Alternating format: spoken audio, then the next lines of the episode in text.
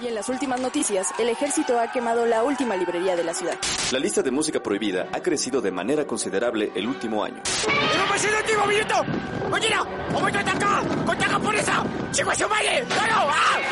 ¡Seguimos informando para Freak News! Transmitiendo desde la capital del imperio, Freak Noob News, lo último que queda. A pasarlo de la otra vez. Ya listo, ya estamos grabando. Y bueno, amigos y bienvenidos a Freak Noob News, su programa de cultura Otra vez, nerd. ya Los listo, ya saluda- estamos ¡Ay, grabando. Dios, y estoy- bueno, amigos y bienvenidos a Freak Noob News, su Aguante, programa de aguante, cultura otra vez, nerd. ya Los listo. Ahí está, ya la estaba cagando, dos segundos y ya, ya estoy manqueando, damas y caballeros. No, listo, ya quedó. Sí, perdón, récord, nuevo récord, ¿no? Ahora sí, volvemos a empezar. 3, 2. Hola amigos, bienvenidos a Freak Noob News, su programa de cultura nerd. Los saluda Alri como cada semana. Y en esta ocasión, amigos míos, semana de Comic Con, semana de noticias frikis, semana de cometa y semana de recomendaciones. Para esto no estamos solos, sino que nos acompaña el buen Mike Maca. Mike, ¿cómo te encuentras el día de hoy? Bien, bien, bien, joven Ulrich. De, de plano, ¿verdad? No puede ser Freak Noob News en vivo si no hay una falla técnica. Pe- Porque- Perdón, No, ya es como que el sello del programa. Es el sello del programa. Sí, sí, sí, sí, ni, ni cómo, ni cómo negarlo, honestamente, es que no me di cuenta que tenía la pestaña abierta de, de la página de Twitch y entonces justamente cuando empezó el programa en vivo, el audio se empezó a repetir y fue de diablos, hay doble, triple audio, ¿qué está pasando aquí? Pero no, ya, ya quedó chido, ya quedó bien. Este joven Mike, para los que no te conozcan, por favor, te invito a presentarte. Bueno, que ya eres miembro oficial del programa, así que desde hace como 3, 4 años ya eres miembro aquí oficial del programa, pero este, bueno, pues te invito a presentarte para quien no os topáis. No, pues sí, exacto. Como dices, ya soy miembro del programa, pero quizás haya alguien que pues sí no, no me conozca ni nada. Para los que no me conocen, soy Mike Maca. Saben, pueden seguirme por Instagram. Ahí subo fotos sobre, eh, bueno, de cosplayers. Me gusta tomarle fotos a los cosplayers, promover el cosplay. Aunque ahorita, gracias a esta hermosa pandemia, pues no, no he podido tomar, ¿no? Entonces, eh, pues eh, ahí estoy dejando un poquito la cuenta, pero pues ya espero próximamente empezar a subir de nuevo. Ok, y bueno, pues joven Mike, este, ya sabes, pueden encontrarnos a nosotros a través de Instagram, a través de Facebook, a través de Tumblr como Freak Noob News. De igual manera, puedes seguirnos a través de YouTube, en donde compartimos diferente contenido todas las semanas, videos, recomendaciones, unboxings, reseñas, compras del mes y pues demás contenido youtubero por si les llama la atención. Y seguirnos en nuestro blog en Tumblr, en donde actualizamos de noticias y varias cosillas eh, y varios temas más. Y bueno, joven Mike, este, te mencionaba eh, fuera de micrófono que tenía que ir a abrir la puerta ahorita que, que me, que me interrumpieran y bueno, pues ya tengo que bajar rapidísimo, pero este, ¿qué te parece si eh, te dejo los micrófonos y inicias con la primera noticia o cualquier pato aventura que nos quieras comentar esta semana, joven Mike? Claro que sí, joven Ulrich. Va, no me tardo, yo, Y yo pues bueno, como, como, como comentaba el buen, el buen Albi, pues en esta semana pues hay muchísimas noticias. Este, entre la de ellas, digo, quizás en, en noticias a las que nadie les importa. Pero dentro de lo que está sucediendo ahorita. El joven Alri acaba de pues, tirar varios- la bendita cámara, o sea, peleando como siempre, ¿sabes?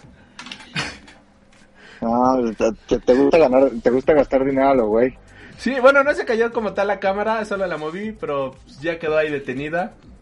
Así que espero componerlo ahorita. Por si continúa, joven Mike. Va, va, va. Bueno, les comentaba sobre que ahorita con todas las convenciones, bueno, ahorita con toda la Comic Con, pues a varios les, les valió un vendo pepino. Y lo que están haciendo, pues es hacer sus propias convenciones, ¿no? Por ejemplo, está esta convención de DC, eh, también, pues varias convenciones que comenzaron desde el miércoles, que fue cuando comenzó esto. Pero hubo una en particular que a mí me llamó mucho la atención, que es la de McFarlane Toys. Ya saben, con para los que no conocen, pues este está este Todd McFarlane, quien es un dibujante, escritor de cómics, pero que, bueno, en la época en la época plateada de los cómics cuando él se volvió súper famoso con Spider-Man, después decidió salirse de ahí para irse a Image y demás. Eh, y creó su propia compañía de, de figuras de acción, eh, las cuales en ese tiempo pues sí fueron pues muy famosas, por, por lo cual la compañía todavía sigue. Pero desde hace un par de años, que es algo que le comentaba a joven Aldri fuera de micrófono, están haciendo unas figuras, no manches, increíbles. O sea, desde ah, ya tienen tiempo que están haciendo figuras sobre temas eh, de, de películas. Por ejemplo, sacaron de, Stranger Things. eh, también han sacado, por ejemplo, eh, de deportistas. eh, el, año pasado sacaron de Ghostbusters. Sacan algunos sets de, igual de Tortugas Ninja. O, por ejemplo, han sacado los de Spawn, ¿no? Que son parte de las licencias de, de Todd. Pero eh, han estos últimos años han adquirido muchas licencias para hacer ciertas figuras. Por ejemplo, el año pasado sacaron varias líneas de, de- personajes de Batman y de, Superman de las caricaturas de los de los noventas. Eh, y son figuras que, pues, aunque habían salido algunas hace algunos años, pues la verdad es que ellos lo hicieron, pues, muy, muy, muy detallados, ¿no? Inclusive salieron también algunas sobre el de Batman Dame. Y pues por ejemplo ahorita también están sacando unas figuras que están increíbles. Eh, pues por ejemplo también son las de... Ay, creo que son las de Doom, me, me comentó ahorita el pero si no las han visto, de verdad vayan a, a checarlas y si les gustan, pues pues a comprar, ¿no? Yo que soy coleccionista, me, pues me, me encantan eso y sobre todo estas figuras de McFarlane que están sacando son increíbles. Yo sí le están comiendo el mandado a, a, a Hasbro, que son los que los otros que, que están sacando últimamente. Pero bien, por ese McFarlane ya retomó las figuras como debía haberlo desde hace mucho tiempo. Ya volví, joven Mike. Y aquí andamos. Perfecto, perfecto. Este, déjame... ¿De qué, de qué, estaba- de qué estabas charlando, muchachón? Les comentaba sobre las figuras de, de Todd McFarlane, este, que me comentabas que te gustaron las de Doom, ¿no? Ah, que están bien chidas. Sí, es lo que les decía, que la checaran por ahí, que, o sea, ya hay algunos años que están sacando unas buenas. Entonces, pues yo estoy seguro de que alguna les va a gustar, les va a llamar la atención. Es que hay unas increíbles de, pues, to- de todo lo que es el Superman Bears y de del Batman Bears, están súper chidas. Y inclusive hay otras licencias, ¿no? Que creo que les pueden llamar mucho la atención. Sí, de hecho, pues McFarlane ahorita actualmente tiene mucho... Mucho, ¿cómo decirlo? Muchas licencias. O sea, de Exacto. videojuegos, de, de varias cosillas. Y le está echando bastante ganas y tiene una calidad muy, muy buena para todos los que son y no son coleccionistas. Aquí ando aquí reconectando mi cámara, quedó grabado en vivo por si estás escuchando esto en en Spotify o iBox, pues para que veas el momento exacto en el cual se me cae la camarita. Este, mm, ¿algo más que hayas estado comentando, joven Mike? No, nada, de hecho, justamente llegaste cuando terminé el tema de, de McFarlane Con. Perfecto, bueno pues también esta semana se reveló la primer, lo que viene siendo la primer fotografía real del sistema solar, o sea, había diagramas, había este varias mm, varias maneras en la cual pues se tenía pensado cómo era el plane el planeta, ¿no? El sistema y cosas por el estilo. Pero finalmente eh, ya se ha logrado tomar la primer fotografía y pues luce bastante bonita. De hecho la compartimos por Twitter. Eh, es- vaya, creo que a, lo largo de todos estos programas hemos dejado en claro lo mucho que nos encanta el tema de la de- del espacio, ¿no? De la de la ciencia ficción, de este tema de de, de vaya, de cómo, cómo decirlo, de de ir allá más allá de la última frontera. Y ver esta fotografía a mí en lo personal me, me gustó bastante. Eh, su- sí la viste, supongo, joven Mike. Sí, claro. Este, ¿qué, qué opinas? ¿Te, ¿Era lo que esperabas? ¿Te latió? Sí, ¿No te latió? Sí, sí, por ejemplo, muchas veces lo que pasa cuando suceden este tipo de imágenes es que la gente se decepciona, ¿no? Porque esperan ver como, em, como será, como literal, como lo ven en los libros, ¿no? y de repente pues ven algo que no que no es totalmente como se plantea en el libro o como lo tenían en la cabeza pero la verdad como dices es, es, es, algo es algo bonito es algo emocionante que porque ya literalmente ya lo puedes ver o sea es creo que es algo semejante a como cuando se tomó la primera foto de un agujero negro no ah el, hace uno o dos años no también sí exacto hace como dos años y creo que fue la, la, misma emoción, o sea, cuando, cuando pasa algo de este estilo, pues es este, eh, es emocionante, digo, sobre todo al que, al que les gusta, ¿no? Al que les gusta este tipo de, de, de cosas, este tipo de sucesos.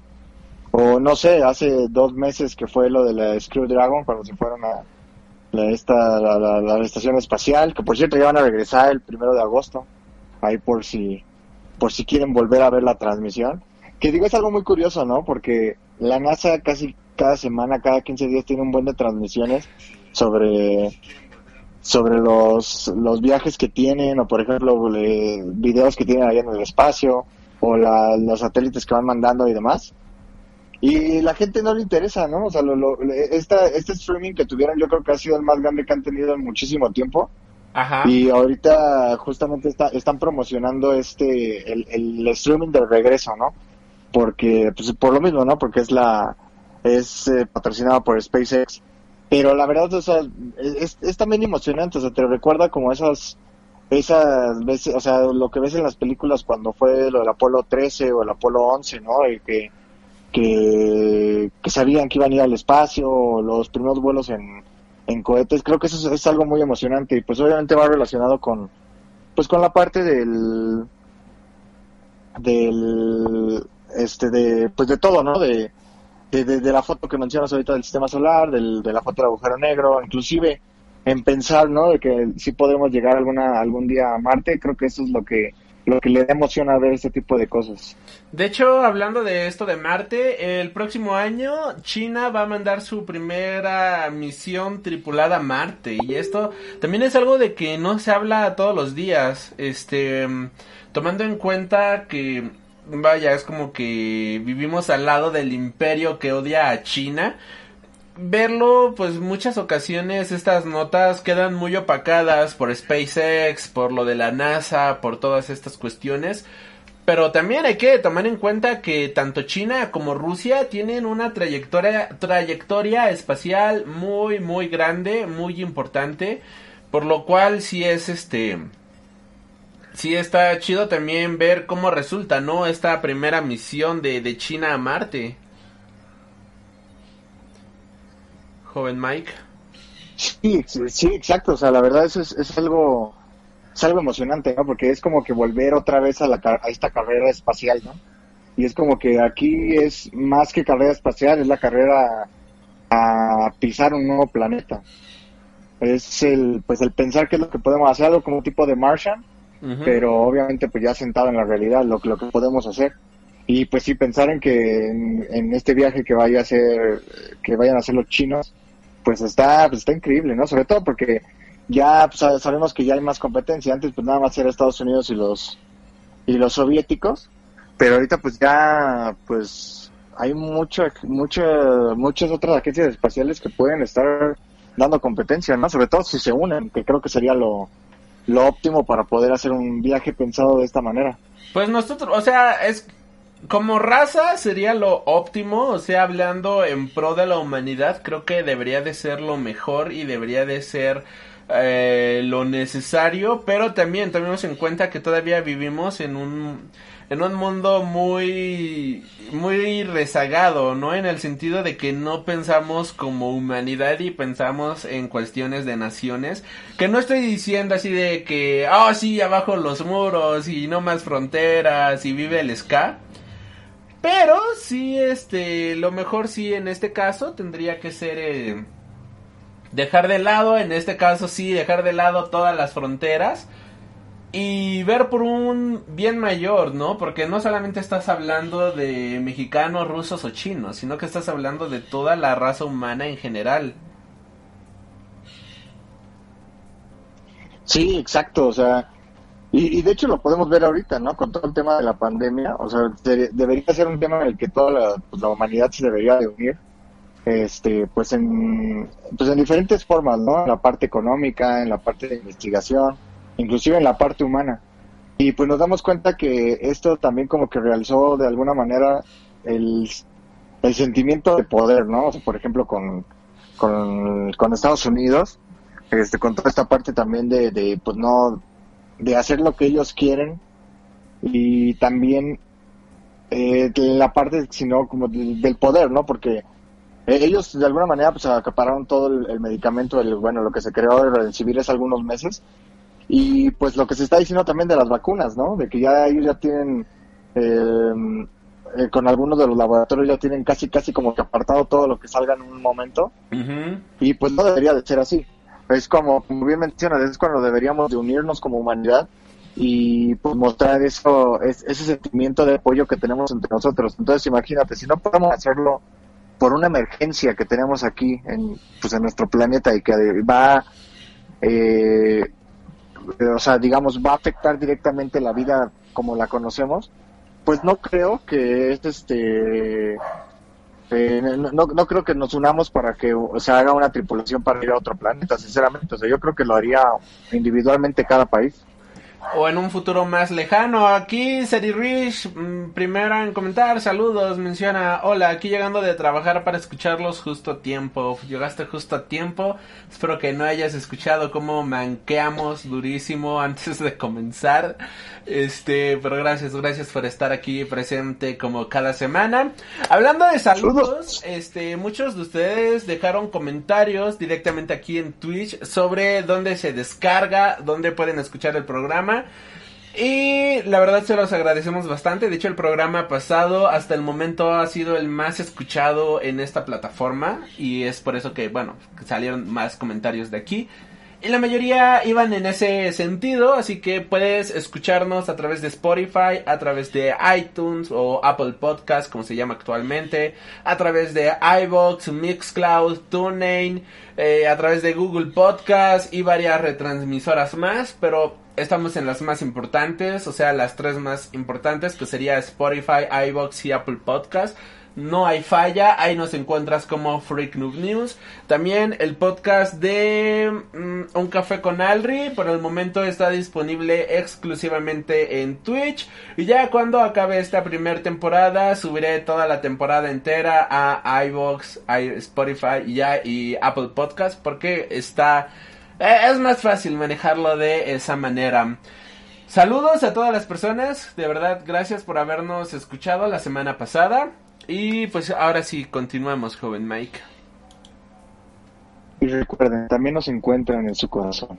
Ay, sí, qué bonito, qué bonito. Y bueno, no sé si quieras mencionar algo más de la de la de la de la carrera espacial. No, pues eh, que digo es emocionante, o sea, de- dejando fuera todo el prejuicio político y de poder eh, por cada una de las naciones, eh, yo creo que es un tema muy muy emocionante y también este te pues no sé, te aviva esa llama por por querer conocer un poquito más y pues de esperar, ¿no? Quizás que llegar a otro planeta o por lo menos un viaje espacial. Digo, es probable que ninguno de nosotros lo, lo llegue a realizar, pero pues por lo menos es bonito soñar, ¿no? Estaría chido. Sí, para eso tenemos libros, para eso tenemos películas, cómics que nos permiten soñar, ¿no? Más allá de las estrellas. Este, de hecho, ahorita hablando de esto y a- agarrando un poco el tema del recomendódromo, este, actualmente Panini Comics está publicando un manga llamado Ad Astra o Astra algo así, va con Astra. El punto es que es un grupo de estudiantes que ya viven en un futuro tan avanzado que sus prácticas son en el espacio, ¿no? Y está genial porque de repente ellos piensan que están como en una clase de examen sorpresa o una clase sorpresa. Pero no, los pendejos se perdieron en el espacio y los problemas que tienen que resolver pues son problemas reales, ¿no? Mientras ellos pensaban de, ah, sí, mira, los profes nos están poniendo a prueba aquí en el espacio. Eh, realmente lo- los problemas son reales y la historia está bastante buena. De hecho, el anime salió el año pasado. Es este... Adata no Astra, algo así. Ah, ahorita me acuerdo bien del nombre, exacto. Pero igual el anime salió el año pasado, eh, estuvo en el ranking de las de los mejores animes del todo el 2019. El manga son únicamente cinco volúmenes, así que si les gusta este tema del espacio, de la ciencia ficción, esa es una historia muy juvenil, pero al mismo tiempo bastante chida de de, de, de, un tema de, del espacio, ¿no? Habla, habla de cosas bastante cool, está bastante bueno y está súper relajado para todas las edades, yo diría que de adolescentes, adultos y demás, porque también se agarra como de unos temas un poquito más eh, personales en algunos sentidos que quizás un niño de 10, 9 años pues obviamente no va a captar ni a trancazos pero la historia está bastante buena y son estas historias, ¿no? Que nos permiten soñar, que nos permiten imaginarnos cómo sería un futuro en las estrellas, así como Futurama también, ¿no? Que veíamos Futurama de niños y era como, wow, ¿te imaginas vivir en una ciudad en el cielo? Sería la cosa más increíble del mundo, joven Mike. Sí, claro, o sea, era increíble. Y la cosa con Futurama es que precisamente te hablaban de más que del espacio, era sobre el futuro, ¿no? Sí, exacto, exacto, exacto. Aquí 370130 dice, hola, buenas tardes, saludos. Hola, buenas tardes, saludos. Saludos, saludos. Gracias, gracias por escucharnos. Ya va llegando la gente, muchas gracias por estar aquí. Este, mm, y... ¿Y qué te parece si nos vamos con la siguiente noticia, joven Mike? Pásenle, pásenle. Pásenle, pásenle, pásenle a lo barrido. Sí, sí, vamos a continuar. Sí, bienvenidos, bienvenidos aquí a Freak Noob News. Y bueno, pues el día de hoy el Congreso de la Ciudad de México aprueba reformas para considerar como delito las terapias de conversión sexual o ECOSIG con 49 votos a favor, 9 en contra y 5 abstenciones, el Pleno del Congreso aprobó el dictamen para sancionar aquellas prácticas consistentes en sesiones psicológicas, psiquiátricas, métodos o tratamientos que tengan como objetivo anular, obstaculizar, modificar o menoscabar la expresión o identidad de género, así como la eh, orientación sexual de una persona. La verdad es que yo pensaba que esto ya no existía en México. Eh, cuando salió la primera nota de que fue una propuesta hace como uno o dos meses, yo me quedé de a seis y creo que lo comenté también justamente en este podcast de que yo decía, güey, no mames, o sea, ¿cómo es posible que todavía existan estas terapias de reconversión sexual eh, o de orientación sexual aquí en, en México? Pero vaya, o sea esto, esto hace que mi fe en este país crezca un poquito y me hace sentir menos en el siglo XV, si soy en esto. Creo que está bastante bien, creo que era una práctica bastante cavernaria en todo el sentido de la palabra y en muchas partes demasiado cruel. Hay una película, vaya, aquí yéndome un poquito al tema de la, del cine. Hay una película que salió el año pasado llamada Boy Race que trata sobre que es una historia verídica, está basada en una historia real en donde una familia súper religiosa que de hecho hasta tienen una iglesia allá en Estados Unidos su hijo es gay y entonces lo mandan a una terapia de reconversión y ves como allí en el campo pues los torturan psicológicamente, los torturan físicamente, los maltratan de una manera bastante horrible. Y aunque la película no te lo muestra así en primer plano la tortura, si te das cuenta de lo que está ocurriendo a tal grado de que uno de sus compañeros se termina suicidando, se termina tratando de suicidar, te das cuenta de todo lo que está sufriendo esa gente, todo lo que es, todos los que sufren a los que mandan a esos campos de conversión sexual, que está muy gacho, ¿no? De hecho, una de las críticas de la película principalmente fue de que se suavizó demasiado, ya que esta película como te comento, está basada en hechos reales. Hay un libro del mismo nombre que es narrado por el protagonista, en este caso de la película, en el cual él, eh, él platicaba o escribía sus historias, sus memorias con respecto de este campo. Y te das cuenta de que es una tortura muy pesada, es una tortura muy ojete que hay ciertas partes en las que dices, ok, vamos a parar este pedo porque es como si estuviera leyendo un campo de concentración de la Segunda Guerra Mundial, un campo de tortura o algo por el estilo.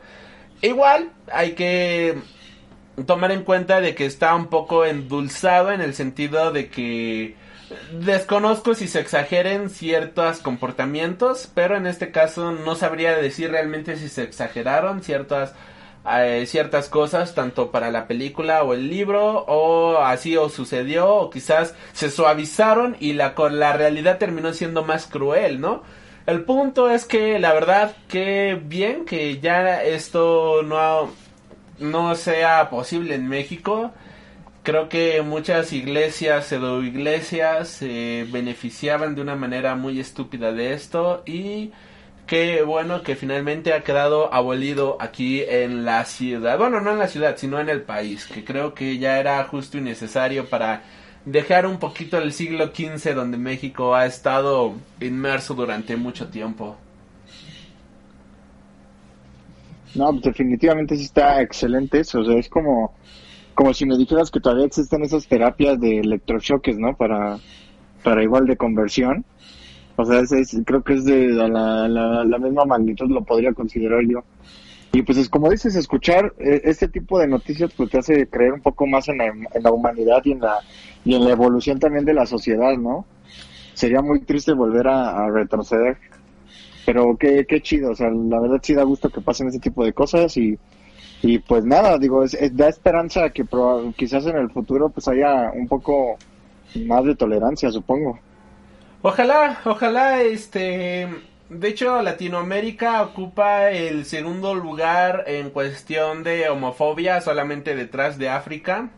Y eso solamente porque en África todavía hay varios países en donde si eres gay, lesbiana, transexual, etc., eh, sigue existiendo la pena de muerte, ¿no? O sea, si ven a dos mujeres tomadas de la mano, ven a dos hombres tomadas del, tomados de la mano, eh, eso es igual a, a que te apedreen a pena de muerte, ¿no? Y decir que solamente eh, estamos detrás de eso es como, verga, estamos bien de la chingada, ¿no? Pero afortunadamente, al menos aquí se están dando pequeños pasos para tratar de avanzar en ese sentido, tratar de progresar en ese sentido y está bastante, bastante chido. Pasito a pasito, como la canción de Despacito. Exacto, pasito a pasito. Y bueno, pues ahora sí, entrando con las noticias nerds de la semana. O bueno, joven Mike, ¿tienes alguna nota que no sea del mundo comiquero, del mundo de la cultura pop? Sí, hablemos de lo que dijo el presidente sobre las pensiones y el aumento que habrá.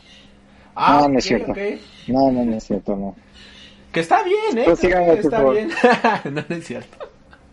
Este, bueno, pues el día de esta semana, no, no sé exactamente qué día, eh, se revelaron eh, en cuestión las ventas de las ventas comiqueras, las ventas editoriales de Estados Unidos lo cual estaba es un tema bastante interesante. Esta lista ya había salido hace como un mes más o menos, pero la primera lista que había salido no eh, representaba el no representaba el mundo del manga. O sea, no estaba incluido el tema de, del manga. Ahora finalmente ya están incluyendo el tema del manga, vaya. Y al menos el 2019 ha sido uno de los mejores años en cuestiones de ventas comiqueras. Em, hablando en ventas totales, subió por casi mil millones de dólares la, la venta general de, de cómics. A diferencia del porcentaje vendido en Estados Unidos. Y ya hablando de ventas generales, tenemos que en 2018 se vendieron un total de 165 mil a ver, no, 165 millones 885 mil 527 dólares. Mientras que el año pasado se lograron vender un total de 226 millones 370 mil 566 dólares. Esto representa un incremento del 32.17%. Además de que unidades vendidas en 2018 se vendieron un total de Aquí ya hablando de cómics y mangas, en Estados Unidos, ah, por cierto, esto solamente involucra a Estados Unidos, no involucra mangas ni cómics enviados al extranjero. En 2018, en Estados Unidos se vendieron 11.755.903 mangas y cómics, mientras que el año pasado, 2019, se vendieron 15.537.520 mangas y cómics. Eh, la cuenta comienza a partir del 2003 y mira, por ejemplo, en 2003 solamente se vendieron 5.495.584 unidades, ¿no? O sea, ya se triplicó prácticamente esa cifra, lo cual está bastante chido. Ahora hablando este en cuestiones de cuál diablos fue el cómic más vendido, ¿tú cuál crees que haya sido el cómic más vendido, joven Mike? Pues si me fuera la lógica, yo diría que tendría que ser algo de Batman o de Spider-Man. Tú, ok, ok. En cuestiones de unidades solas, el cómic más vendido, que no tengo ni idea de cuál es, que es de la editorial Graphics, por, escrita por Duff Pilkey, es Dogman, For Whom the Veil Rolls, que vendió un total, o sea, ese, man, ese cómic solito vendió un total de 1.095.532 unidades. Vete a la verga. Bien, bien, eh, ahí. En segundo lugar, eh, continúa Dogman con Brawl of the Wild, que vendió 780, no, 789.489 copias. Y Dogman eh, Fetch 22 en tercer lugar con 608.483 copias. O sea, ¿what? Es como, ¿what?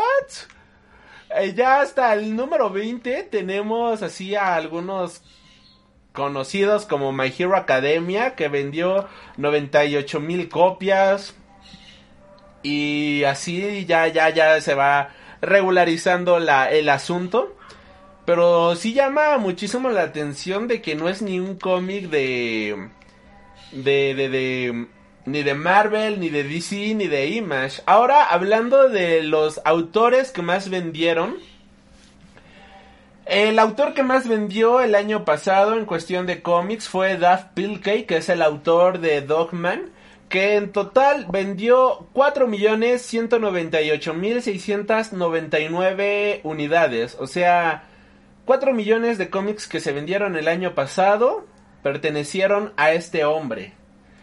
En segundo lugar tenemos a Raina Telgemeier, algo así, que vendió un total de 1.299.000 ejemplares.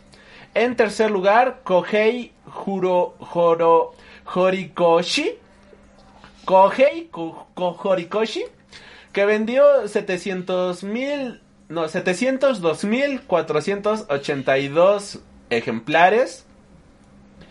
Y así nombres random, random, random. Bueno, no nombres random, sino de personas que obviamente se pues, ya se hicieron su paso aquí en el, en el mundo del manga. Pero mira, por ejemplo, yo conozco a Juan, que está en el lugar 1, 2, 3, 4, 5, 6, 7, 8, 9, 10, 11, 12. En el lugar 13 tenemos a Juan, el autor de, de One Punch Man o el autor de One Mob Psycho vendió solamente 207.629 unidades. Más abajo tenemos a Junji Ito que vendió 152.000 unidades. Después aparece Alan Moore que vendió 151.000 unidades el año pasado. O sea, estos números dices, ok, hay, hay muchos autores que la verdad no conocía. Hay autores que dices, ¿qué diablos está pasando? ¿Por qué, eh, ¿por qué jamás le había prestado atención a esto? Ahora, hablando de... Pues, o sea, Dogman. Dogman, o sea, yo no lo conocía. ¿Tú lo conocías, joven Mike? No, pues ni no, pues tampoco. Y, y, o sea, y dan ganas de conocerlo, ¿no? Con todo esto. Y es el manga más, y bueno, y es el cómic más vendido. Hazme el fregado a favor. Y bueno, continuando con esto, bueno, tenemos que en cuestiones de manga, Viz Media, ahora hablando de puro manga, Viz Media eh, es el que más manga vendió el año pasado con 58% del mercado. Y después de ahí sigue Gen Press. Ah, no, Kodansha Comics, perdón. Con tan solo 13% del mercado. O sea, Viz Media sí se está comiendo gran parte del mundo. Después Kodansha Comics que vendió un total de 13%. Después tenemos a Gen Press que vendió 12%. Seguido de Seven Seas que vendió 9%. Que por cierto aquí tengo un manga de Seven Seas que es ese de Go For It Nakamura. Después de eso viene Dark House Manga con el 5%. Después tenemos Vertical Comics con el 2% del mercado. Después tenemos a Sublime con el 1%, 1% del mercado. Y otros con el 0%. eh, aquí, bueno, pues Kodansha y Viz Media. Vaya, o sea, los grandes ganadores de la noche. Ahora, hablando de cómics en general, tenemos que... ¿Quién crees que es el ganador? O sea, ¿cuál editorial? Igual, gente del, del Twitch, gente de- del chat. ¿Cuál diablos creen que es la editorial que más ha vendido? O sea, ¿cuál crees tú, joven Mike, que es la editorial que más vende? Ay, pues es que ya, ya me pusiste a pensar. Porque, o sea, creo que la, mi respuesta hubiera sido obvia, pero no lo sé, no lo sé. Eh, ¿Cuál es la editorial de Dogman? Ah, no me acuerdo. Pero no, no. Creo que no viene aquí. Bueno, no, no, la verdad no me acuerdo. Pero bueno, ya. El primer lugar, la editorial que más vende viene siendo Scholastic Books, que vendió el año pasado el 40% del mercado. Hazme el fregado favor. En segundo lugar está DC Comics con 8%. 8% del mercado. Eh, después tenemos en tercer lugar a Marvel Comics con el 6% del mercado. Este seguido de Penguin Random House que tiene el 6% del mercado. Después, en un empate técnico, tenemos a Macmillan Comics y HarperCollins Publishers, ambos con el 5%. Dark Horse Image Comics con el 4%. Bueno, Dark Horse e Image Comics con el 4%. Después, con el 3%, tendremos a Andrews Macmill Publishing con el 3%. Con el 2% tenemos a las editoriales Machete Book Group, Book Group, ID Publishing con el 2% y con el 1% tenemos a Boom Studios, tenemos a Harry and Abrams y tenemos a Houghton Ho- Houghton Mifflin Haircuts. Y ya, finalmente con el 12% tenemos a todas las editoriales restantes, ¿no? O sea, estas editoriales que es punto tanto por ciento, punto tanto por ciento, que en total logran un bonito 12%, pero aún así, vaya, en primer lugar, Scholastic, en segundo lugar, pues tenemos Marvel y en tercer lugar, no, en segundo lugar DC y en tercer lugar Marvel. ah, Ajá. Pero con una diferencia brutal, o sea, No, es wow. enorme, enorme.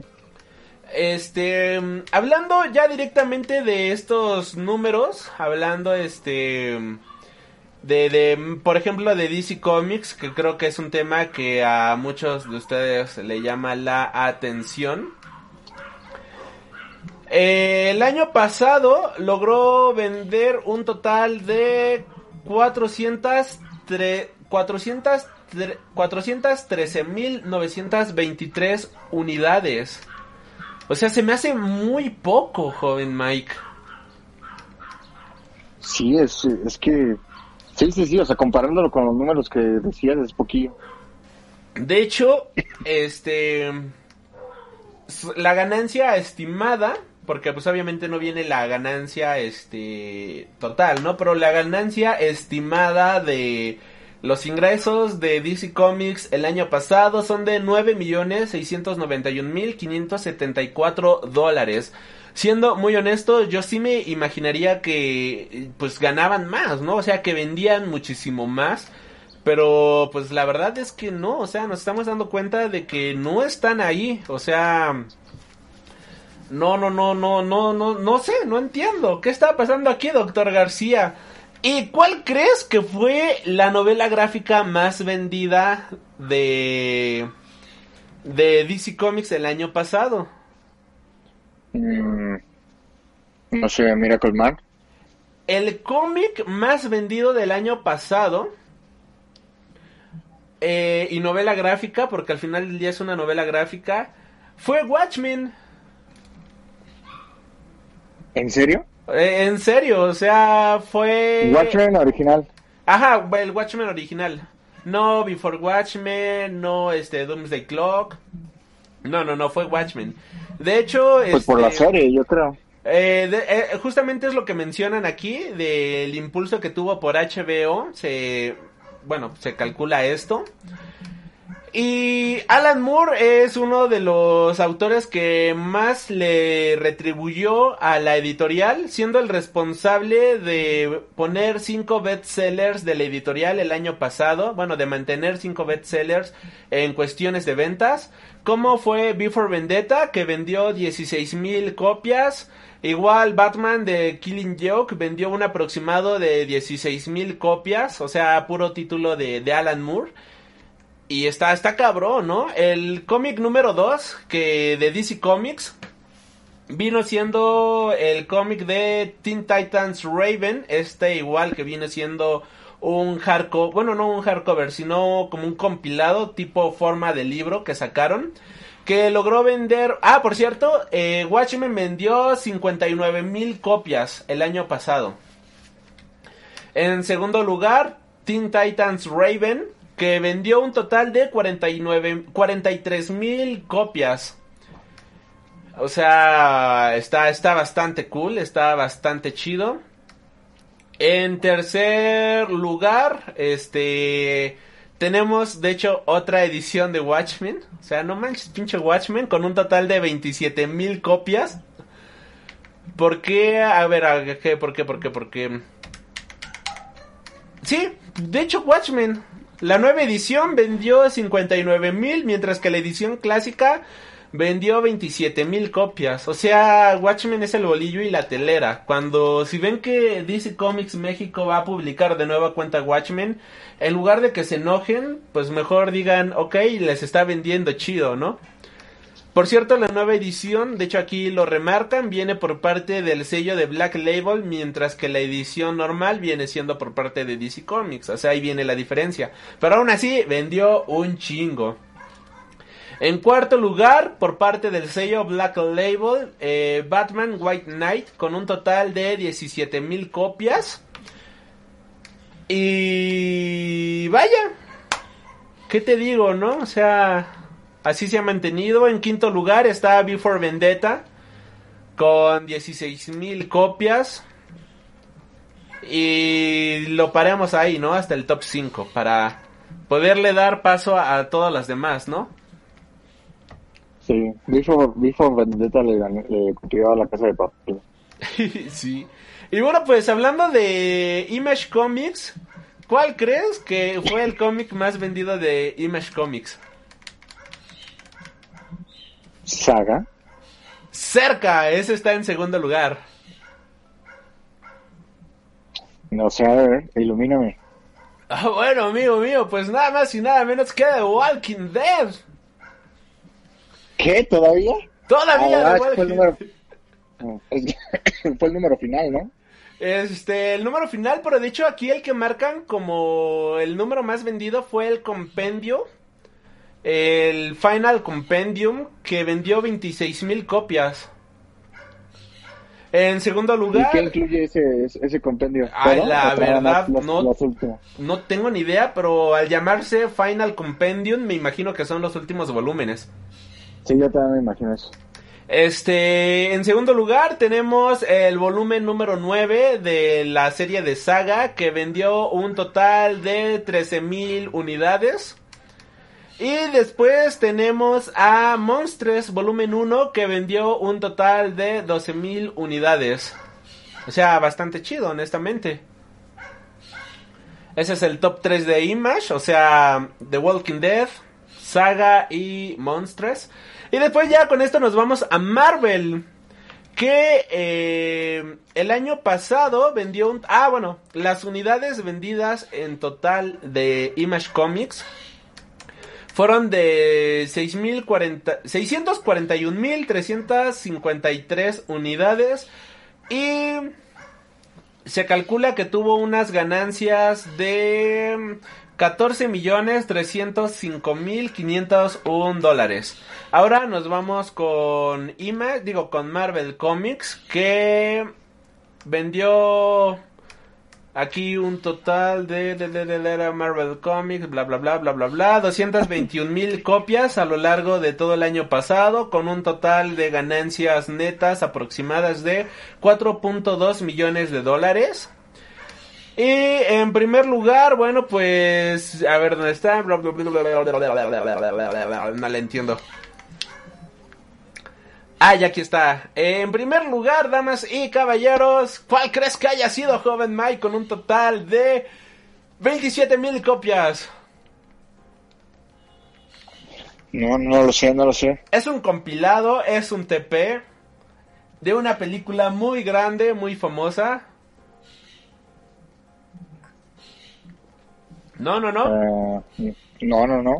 Ok, en primer lugar, bueno, pues Marvel se encuentra de Infinity Gauntlet. Con un total de 27 mil copias vendidas al mercado. Eh, lo cual, bueno, pues es bastante lógico tomando en cuenta que el año pasado se estrenó este Endgame, pues todo el mundo quería ver la Endgame. resolución en cómic, ¿no? Y pues como el- la Claro. película está basada en el guantelete del infinito, pues es lógico que este haya sido el que más vendió. En segundo lugar tenemos nada más y nada menos que Spider-Man, Spider-Man, no, Spider-Verse, dos puntos Spider-Man, con un total de 19 mil copias. Y en tercer lugar tenemos a Spider-Verse Miles Morales, con un total de 14 mil copias. Continuando con esto, en cuarto lugar tenemos el cómics, el cómic de Miss Marvel No Normal con un total de 11.000 copias. En quinto lugar tenemos a ¿Dónde está el quinto lugar? Ok, no encuentro. Aquí está. En quinto lugar tenemos el volumen 4 de Darth Vader que se llama Dark Lord of the Sith con un total de 9.600 copias vendidas en Estados Unidos. En sexto lugar tenemos Spidey Freshman Year con un total de 9.200 copias. En séptimo lugar tenemos el hardcover de House of X Power of Ten con un total de 8.700 copias vendidas. En octavo lugar tenemos Marvel Super Hero Adventures Spider-Man con un total de 8300 copias. En noveno lugar tenemos el primer volumen de Miles Morales escrito por Brian Michael Bendis con un total de 8000 copias. Y por último, en décimo lugar tenemos el cómic de Tanahashi Coates, que la verdad no tengo ni idea de cuál sea con un total de 7500 copias. Bien, bien, digo, estaba variado, aunque retacado de Spider-Man. Es lo que me estoy dando cuenta, o sea, entre Miles Morales y Spider-Man eh, es el top 10 de Marvel, o sea, si no fuera por Spider-Man yo creo que mm, eh, Marvel estaría peor que, o sea, posiblemente esté en un cuarto o quinto lugar, en serio, ¿eh? Sí, porque, o sea, por ejemplo, eso, la, parte del, del Infinity Gauntlet, este, pues es lógico, ¿no? Por lo de la película. Pero, pues de ahí en fuera, pues es puro, puro Spider-Man. Por Spider-Man y Miss Marvel, que creo que Miss Marvel. que la nueva saga de Miss Marvel está muy chida. Es uno de los mejores cómics que he leído actualmente de Marvel en mucho tiempo.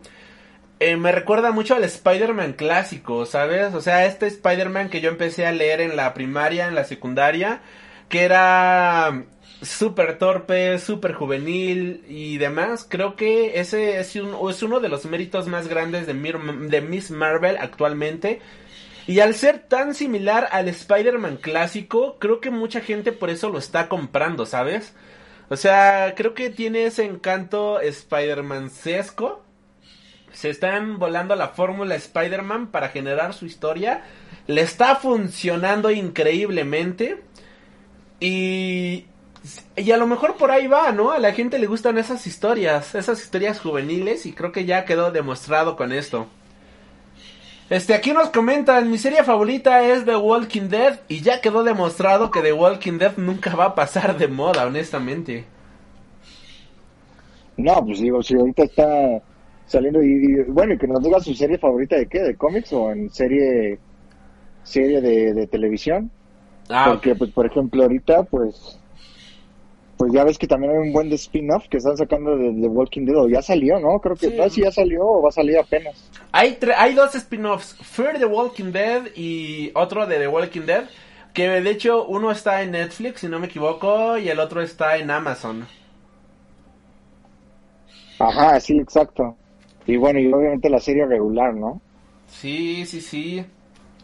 Y bueno, pues estos fueron los nos llevó un ratito, vaya, pero la verdad es que sí se me hizo información bastante interesante. También te viene el top 10 de los títulos de Dark Horse, el top 10 de todas las demás editoriales, por ejemplo el de Hachette y varios más, pero creo que Marvel, Image y DC creo que son los más importantes, creo que es lo principal, honestamente, porque si mencionáramos todos los demás, pues sería sería este tardarnos aquí dos horas mencionando todo, todo, todos los porcentajes, ¿no? Está, está muy cabrón. Un podcast de eso nada más. Sí, sí, de hecho, de hecho, de hecho. Y bueno, pues nada más para cerrar con esto. Eh, ahora hablando en total de cómo se ven, porque ya hablamos de los cómics más vendidos y todo eso. Pero el porcentaje total, combinando editoriales de manga e editoriales de cómics, en primer lugar, damas y caballeros, se coloca Scholastic Books, o sea, ya mezclando absolutamente todo, no, no, no dejándolos por separado.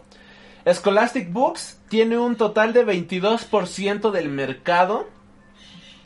Eh, Viz Media tiene un total del 15% del mercado.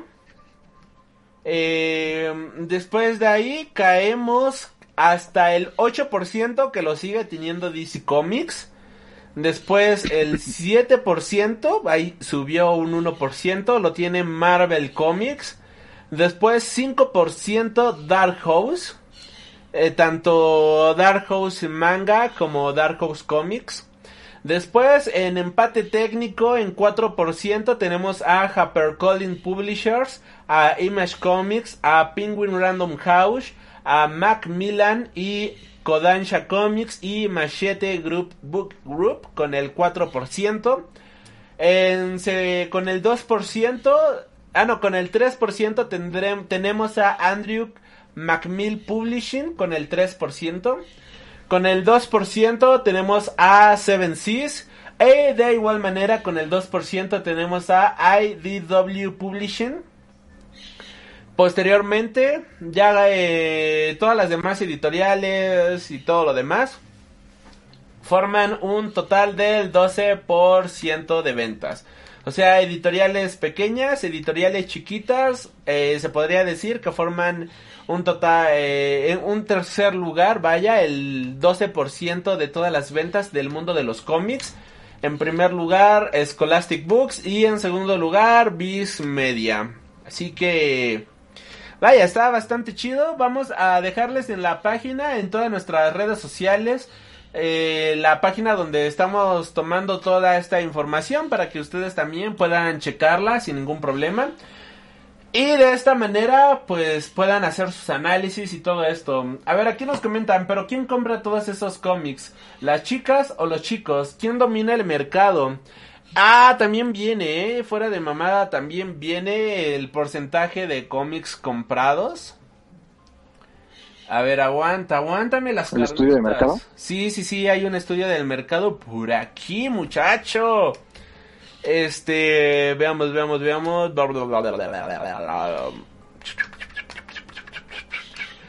Ay, ¿dónde está? ¿Dónde está? ¿Dónde está? Por cierto, compran más mujeres, ¿eh? Así, spoiler alert. Quien compra más este cómics son las mujeres. En serio. Sí, sí, sí, en serio, o sea, hablando ya en general, o sea, tanto cómics y manga, el mercado eh, es sostenido prácticamente por las mujeres. Ah, mira, nada más aquí, nada más como dato curioso, porque no mencioné esto, para si quieren saber el top 5 de los mangas más vendidos en Estados Unidos, My Hero Academia en primer lugar, este, en segundo lugar, en tercer lugar, en cuarto lugar, en quinto lugar, en sexto lugar, en séptimo... Ok, My Hero Academia ocupa los 10 lugares de los mangas más vendidos el año pasado. Ah, no, no, no, no, corrección. My Hero Academia ocupa eh, del lugar número 1 al número 9. Mientras que en décimo lugar se coloca Uzumaki de Junji Ito con el número 10. Así que... Ahí lo tienen. y... Ay, la verdad, no la encuentro aquí, pero... ah, bla, bla, bla, no la encuentro. Pero sí, este... Les dejo la nota. Y las mujeres son las que más consumen cómics. No por una diferencia muy grande, pero sí está marcadito ahí. Que el público femenino es el que más le ha funcionado al medio comiquero. Así que... Ya, dejando de lado todo esto, no sé si quieras agregar algo, joven Mike. No, nada, pero digo, sí me, sí me sorprende un poco que sean las mujeres Ay, sí, las sí. que consuman más cómics. Digo, no, no porque porque las mujeres no, no lean, ¿no? Sino simplemente porque creo que era algo que estaba como que muy gobernado por pues por los hombres. Sí, ya, ya, ya totalmente ya cambió de industria, ¿no? No, y es que, o sea, quizás está más gobernado por hombres, pero en el sentido de Marvel y DC Comics. Pero acabamos de darnos cuenta que el cómic más vendido no pertenece ni a Marvel ni a DC Comics. De igual manera, nos acabamos de dar cuenta que las editoriales que más venden, en primer lugar está este eh, Scholastic, en segundo lugar pues se encuentra Viz Media y ya hasta el tercer lugar se encuentra DC Comics, así que puede ser que ahí estén todas las chicas comprando, ¿no? Que ahí estén todas las mujeres este comprando realmente eh, todo esto que hagan que al final del día sea lo que de esta brecha. Claro, sí, sí, sí. Y bueno, pues Sí, sí, porque al final pues hay muchísimos temas más, ¿no? O sea, no nada más son los superhéroes. Sí, exacto. O sea, que- horror, suspenso, ciencia ficción, biografías, este, vaya, todos los géneros que existen tanto para la literatura como cinematográfico se pueden aplicar en cómics. De hecho, hay un cómic, hay un género de cómics, mejor dicho, que son cómics mudos, que son puras viñetas y aunque se ven dos personajes de frente, no hay ningún diálogo, todo está dibujado a través de las expresiones, que es un cómic muy común en Europa, por lo que me he dado cuenta, de hecho los dos, tres cómics mudos que tengo son europeos, este, no tengo ningún cómic mudo americano ni mexicano, pero al final del día también, ¿no? O sea, hay muchos géneros hay muchas posibilidades y no todo es este superhéroes. Creo que de hecho el género de los superhéroes me atrevo a decir que es uno de los géneros es el género más famoso, pero no es el género más leído posiblemente. Cada que que, que vemos esto yo considero que el género del romance es uno de los más vendidos, el género de la ciencia ficción, el género del horror, ¿no? O sea, actualmente la ciencia ficción, el horror, el suspense, creo que son géneros que están vendiendo demasiado. Y esto ya quedó demostrado, por ejemplo, con Image Comics, ¿no? Que su top 3 es The Walking Dead, un drama de terror. Eh, Saga, una comedia romántica shakespeariana. Y hey, Monstres, una historia de terror. O sea, estos tres títulos ocupan los tres lugares en ventas y los tres venden un chingo. En cuestión de DC Comics, primer y tercer lugar, Watchmen. Después de ahí ya viene otros títulos, pero o sea, Watchmen es de, es de superhéroes, pero lo que menos importa aquí son los superhéroes, y somos muy honestos. O sea, el pretexto únicamente fue el género de el, eh, este género de los superhéroes. Eh, ¿Quién más estaba en el top de, de, de DC Comics? ah, Raven, ¿no? En tercer lugar. En segundo lugar. Titans Raven. Titans Raven. Pero Titans Raven tampoco es una historia tan de superhéroes, ¿no? Es nada más el pretexto para presentarnos una historia juvenil. Y vaya, creo que el único que sí responde bien al género de superhéroes viene siendo Marvel Comics. Que el guantelete del infinito es 100% superhéroes. Spider-Man es 100% superhéroes. Ahí sí responde realmente el género al mundo de los superhéroes.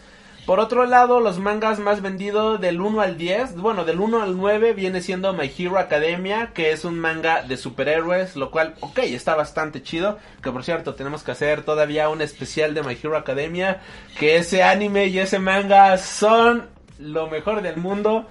Y me encanta, soy muy fan honestamente. Y hasta el décimo lugar, lo que se podría decir que sería como el segundo lugar si no contamos los nueve puestos que ocupa My Hero Academia, viene Uzumaki, que es una historia de terror.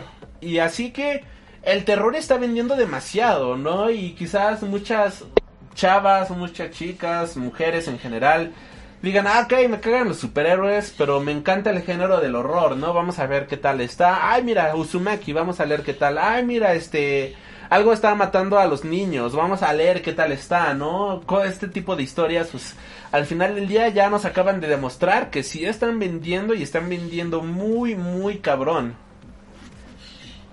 Eso es lo que yo lo veo, joven Mike. Joven Mike. Perdón, perdón, porque se cortó un poquito ah, okay. último. No, no, o sea, decía que en general, ya hablando de que Uzumaki está en el top de ventas, que Monstres, The Walking Dead y todas estas historias fuera del género de superhéroes están en el top de ventas y son géneros que no tienen nada que ver con los superhéroes y posiblemente ahí todas las mujeres digan, me cagan los superhéroes, pero me encanta el horror, me encanta el romance, así que ahí posiblemente es donde se vea el punch y es por eso que ocupen el, primer lugar, honestamente.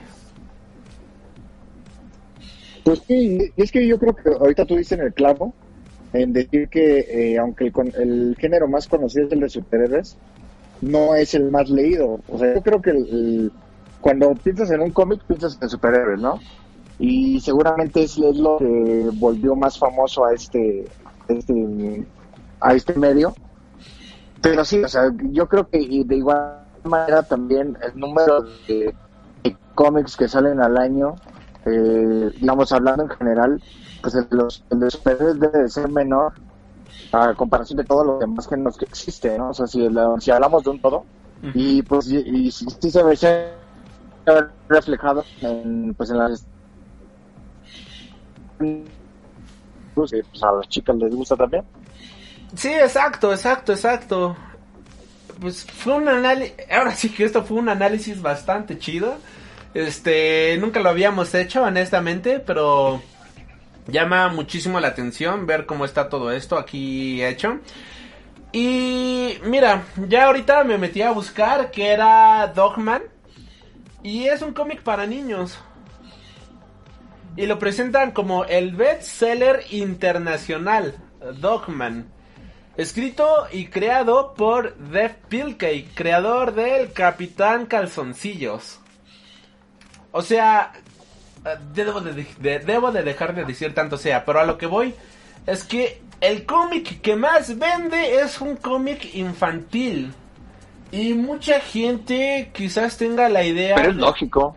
No, exacto, ¿no? Y mucha gente quizás, ahí está a lo que voy. Muchos quizás tengan la idea de que, o creen que los cómics tienen que ser súper serios, tienen que ser súper oscuros, tienen que ser acá chalala y chalala. Pero la verdad es que no, o sea... Eh, cuando sales de ver una película, cuando eres niño, o sea que dices, ay, sí quiero leer el cómic, ¿no? Cosas por el estilo. Y es esto que lo que más llama la atención, la verdad. Y es un género el cual, qué bueno que el cómic más vendido sea para niños, porque ellos van a ser los siguientes lectores. Ellos van a ser este... Van a ser, ¿cómo se llama? los, los escritores que van a continuar las historias una vez que nosotros nos convirtamos en energía cósmica. Y en general, bastante bien. No lo conocía, honestamente, no tenía el placer de conocer a Dogman. Pero ya para que esté presentado como el bestseller internacional, que sea el autor de cómics más vendido a nivel mundial el año pasado y que haya vendido 4 millones de ejemplares, no manches, o sea, qué chido honestamente. Creo que Pocos autores se pueden dar ese lujo de decir, yo el año pasado vendí 4 millones de unidades. no, no, no, qué chingonería. La verdad, estaría interesante leer qué está haciendo. Ya me, si te soy muy honesto, ya me llamó la atención. Y aunque es un cómic para niños, pues igual, ¿no? Darte una oportunidad y ver de qué está tratando esto, honestamente, joven Mike.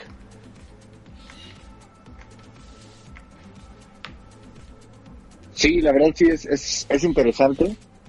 Y creo que es comparable también como por ejemplo con, con lo que pasa con YouTube, ¿no?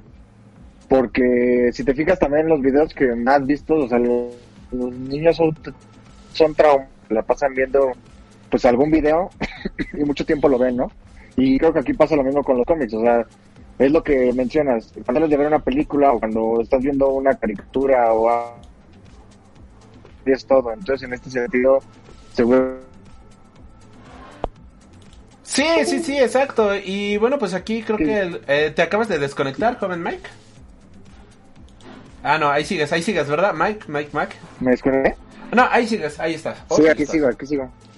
Es que se oyó un ruidito de como cuando alguien se desconecta, pero no, no. Ah, pendejo, fui yo que ya se me acabó la pila de la cámara. Ah. Aquí, ya saben, manqueando como siempre. ¿Qué, ¿Qué les digo? ¿Qué les digo, muchachos? Pero bueno, este... ¿Algo más que quieras comentar al respecto de esta nota, mi buen muchacho Mike? No, pues lo que decía era que, era lógico porque los niños era lo que querían, pero a mí lo que me causaba curiosidad era que, por ejemplo, ese cómic Dogma debe de estar, pues, yo creo que muy bien, debe de ser de una manera muy fluida porque esté en varios lugares ah, de la lista quiere decir que los niños lo quieren seguir comprando y lo quieren seguir leyendo. Y eso pues quiere decir también que pues el cómic pues sí está bueno, ¿no? O sea, más allá de que sea un cómic para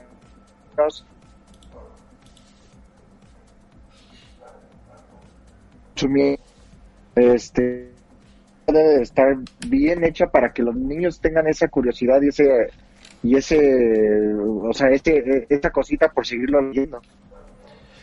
Sí, exacto. Y bueno, pues de, como bien dices, y algo que llama la atención, o sea, y no sé si tú lo notaste ahorita que acabamos de hacer pues este recuento, reencuentro, recuento, vaya este análisis, es el hecho de que todos los cómics más vendidos, ni uno solo es un número suelto.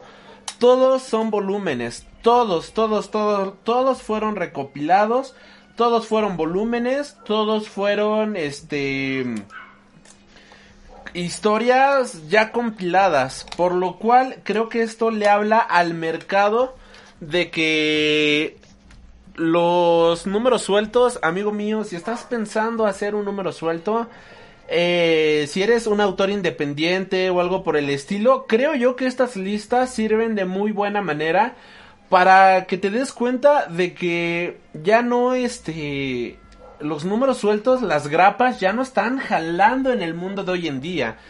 Dogman ocupa los primeros lugares, pero porque cada uno es un volumen, cada uno viene en forma de librito. Raven se vendió en forma de compilado, Watchmen es un compilado, The Killing Joke fue un compilado, los cómics de del compilado de, de, de Infinity Gauntlet, el guantelete del infinito, es un compilado.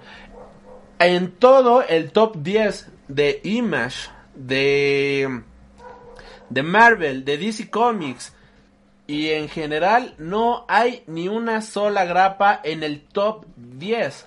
Todos fueron compilados, así que es algo para planearse. De hecho, actualmente la editorial eh, de Marvel y DC Comics México, que es Smash, que aquí en México distribuye a las dos editoriales, ya no publica grapas actualmente salvo sus especiales semanales. Pero Batman, Superman, el Suicide Squad, Spider-Man y todas las demás ya únicamente las publican en compilados. Así que esto es una información bastante chida por si están pensando hacer un cómic, por si están pensando hacer algo por el estilo. La recomendación número uno es, creo yo, olvídate de las grapas y haz un compilado. Haz tu compilado, quizás en formato europeo, quizás en formato este de los especiales de Black Label de 60, 70 páginas. Pero ya no te confíes de las grapas porque ya no están vendiendo en ninguna parte del mundo, joven Mike. Y, y es que la verdad es benéfico para todos, ¿no? Porque puedes tener pues todo un cómic compilado en un solo tomo, además eh, supongo que un poco más este económico, quizás es un solo gasto que tienes que hacer, más cómodo también para, para almacenarlo, para poder tener toda la historia en un solo punto, pero hay que ser muy sincero, o sea, lo que les gusta a las, a las editoriales es sacar números sueltos porque pues precisamente de ahí es de donde sacan más dinero, ¿no? O sea, yo creo que nunca van a dejar de hacerlo al menos de que se pase algo muy muy específico, pero pues esos, esos números sueltos no creo que se desaparezcan en un largo rato. No, y también sirve para tantear las series, ¿no? O sea, no se van a arriesgar a publicar así un cómic super random en directamente en compilado sin haber probado o haber tanteado primero el terreno, si somos honestos.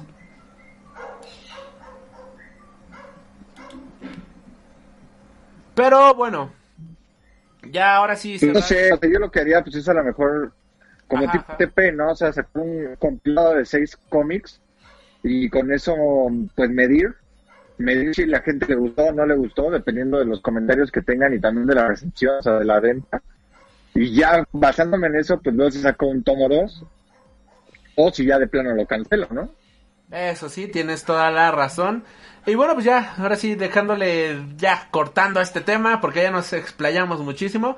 Nada más decir que estas listas no incluían ventas en línea, lo cual pues estaría interesante ver cómo cambia si agregamos las ventas en línea. Y bueno, pues DC, digo, Image Comics anuncia el cómic de Crossover, escrito por eh, Donny Cates, que actualmente es uno de mis escritores favoritos, que fue el escritor de Guardians of the Galaxy, el escritor de eh, Silver Surfer, el escritor de prácticamente todo el universo cósmico de Marvel Comics. Pues eh, actualmente pues va a publicar un cómic para Image llamado Crossover, en donde pues se plantea la idea de que, que es la realidad, ¿no? Que es la ficción, como este qué efectos tienen estos mundos en las en la realidad, en la sociedad, eh, suena bastante padre, suena bastante cósmico, suena muy genial. De hecho, hay una, hay todo un panel, ¿no? De la San Diego Comic Con donde anunciaron este cómic de crossover. Ya, pues, pueden pedirlo en su tienda de cómics favorita, el cual, pues, va a estar a la venta a partir del mes de octubre. Ahora, continuando con las demás noticias, bueno, pues, una noticia bastante buena para todos los fans de Keanu Reeves y es que Keanu Reeves Reeves va a debutar como escritor de cómics en un cómic que llevará por título Berserker. O sea, qué huevos, ¿no? Eh, este cómic será publicado por Boom Studios y será coescrito por Matt Kind con arte de Alessandro Vitti. El cómic nos va a contar una historia llena de acción hiper violenta que eh, nos contará la historia de un personaje que, vaya, es Keanu Reeves que ha sido un ser que ha vivido por siglos y ahora está escondido en Estados Unidos y hace trabajos peligrosos para el gobierno a cambio de que guarden el secreto de su existencia. Berserker comenzará a publicarse para el mes de octubre, de hecho ya tenemos la portada del primer número y las primeras tres páginas en preview. Y vaya, la verdad es que no espero absolutamente nada de este cómic. Siento que va a ser muy, pero muy malo. Pero por el simple hecho de ser Keanu Reeves y por el simple hecho de que se ve mamalón, lo voy a comprar, honestamente. ¿Tú lo, tú lo vas a seguir, joven Mike? Pues sí, eso se escucha, se escucha. Pues a lo mejor, ¿eh? es que suena, suena tentador. Y yo creo que que, o sea, digo, como para darle una oportunidad, creo que sí valdría mucho la pena. Sí. a mí me llamó la... ¿A, ¿A ti qué? Perdón, joven Mike. Me llamó la atención. Sí, o sea, eh, suena como artículo de colección, ¿no? Decir, tengo el cómic que escribió Keanu Reeves y creo que está chido para eso, honestamente. Pues sí, o sea, digo, a lo mejor no vas a esperar la gran historia, pero bueno, quién sabe, o sea, puede ser que a lo mejor sí te salga con una con una con una sorpresa, ¿no? Que sea una, una buena historia. Ya ves este Gerard Way, pues ha escrito buenas cosas, este ¿cómo se llama el basquetbolista este que también está escribiendo? Ay, no me acuerdo de su nombre, pero sí sé quién es. Ajá, no lo, también no me acuerdo su nombre, pero sé que también hace buenas historias, entonces pues puede ser que a lo mejor Keanu Reeves también nos dé esa sorpresa, ¿no? Puede ser, puede ser. Quién dice quién no, ¿no? Y bueno, pues malas noticias, damas y caballeros, para toda la gente del sur de la Ciudad de México. Y es que Comic Castle Coapa, una de las tiendas más antiguas de la de cómics de la Ciudad de México, cierra sus puertas de manera definitiva. A través de un correo y de, un comunicado en redes sociales, Fantástico, la empresa madre de Comic Castle, anunció el cierre definitivo de su sucursal en Coapa. La razón del cierre fue atribuido a la actual situación económica por la que pasa el país debido a la pandemia del COVID-19. Los suscriptores de esta tienda, pues su suscripción va a ser trasladada de manera automática a la sucursal de Fantástico del Valle, un pinche mosquito aquí que me está jodiendo, de Fantástico del Valle, o se podrá solicitar su cambio a tienda virtual con envío mensual a domicilio. La sucursal de Comicastle Coapa estuvo en funcionamiento por casi 30 años y fue la heredera de un antiguo puesto de cómics en el Tianguis de Pericuapa, el cual se instaló a principios de los noventas. En su misma información, la empresa no, no, no descarta reabrir sus puertas en algún momento en dicha zona de la Ciudad de México aquí. Así que pues, ahora sí, descanse en paz Comic Castle Cuapa. Creo que la verdad está de la chingada que una tienda cierre por estas razones. Y apoyen, de verdad, apoyen a su tienda local de cómics. Apoyen a la gente de los comercios de su localidad. Justamente de esto hablábamos la semana pasada de que actualmente la situación está muy, pero muy de la chingada y no sabemos si una venta puede hacer la diferencia o no. Pero por lo menos sí estaría increíble que si tienes la oportunidad de comprarle un elote al elotero, de comprar un pan en la panadería, de comprar una revista en el, una revista en el expendio, de comprar un cómic en la tienda local de cómics, puedas hacerlo y con esto puedas ayudar a, la, a mantener la economía tan triste que tenemos actualmente que si somos muy muy honestos pues ahorita está agarrada con pinzas esta economía y mucha gente depende de sus negocios, mucha gente tiene toda su inversión en sus pequeños o grandes locales Así que, pues, ojalá que no cierren más tiendas. Y, pues, la verdad, una noticia muy de la chingada desde mi punto de vista, joven Mike. Sí, hombre, o sea, que, que, lamentable, o sea, porque, pues, tú lo, acabas de decir, o sea, que cierren por esta situación es algo que esté, que es, que no, pues no puedes controlar, no está dentro de tus posibilidades. Y pues que pase esto, sobre todo pues nosotros que, que, tratamos de hablar de estas cosas, que damos seguimiento a este, a este tipo de temas, pues es lamentable, sobre todo porque empezamos a verlo desde el principio que comenzó la pandemia.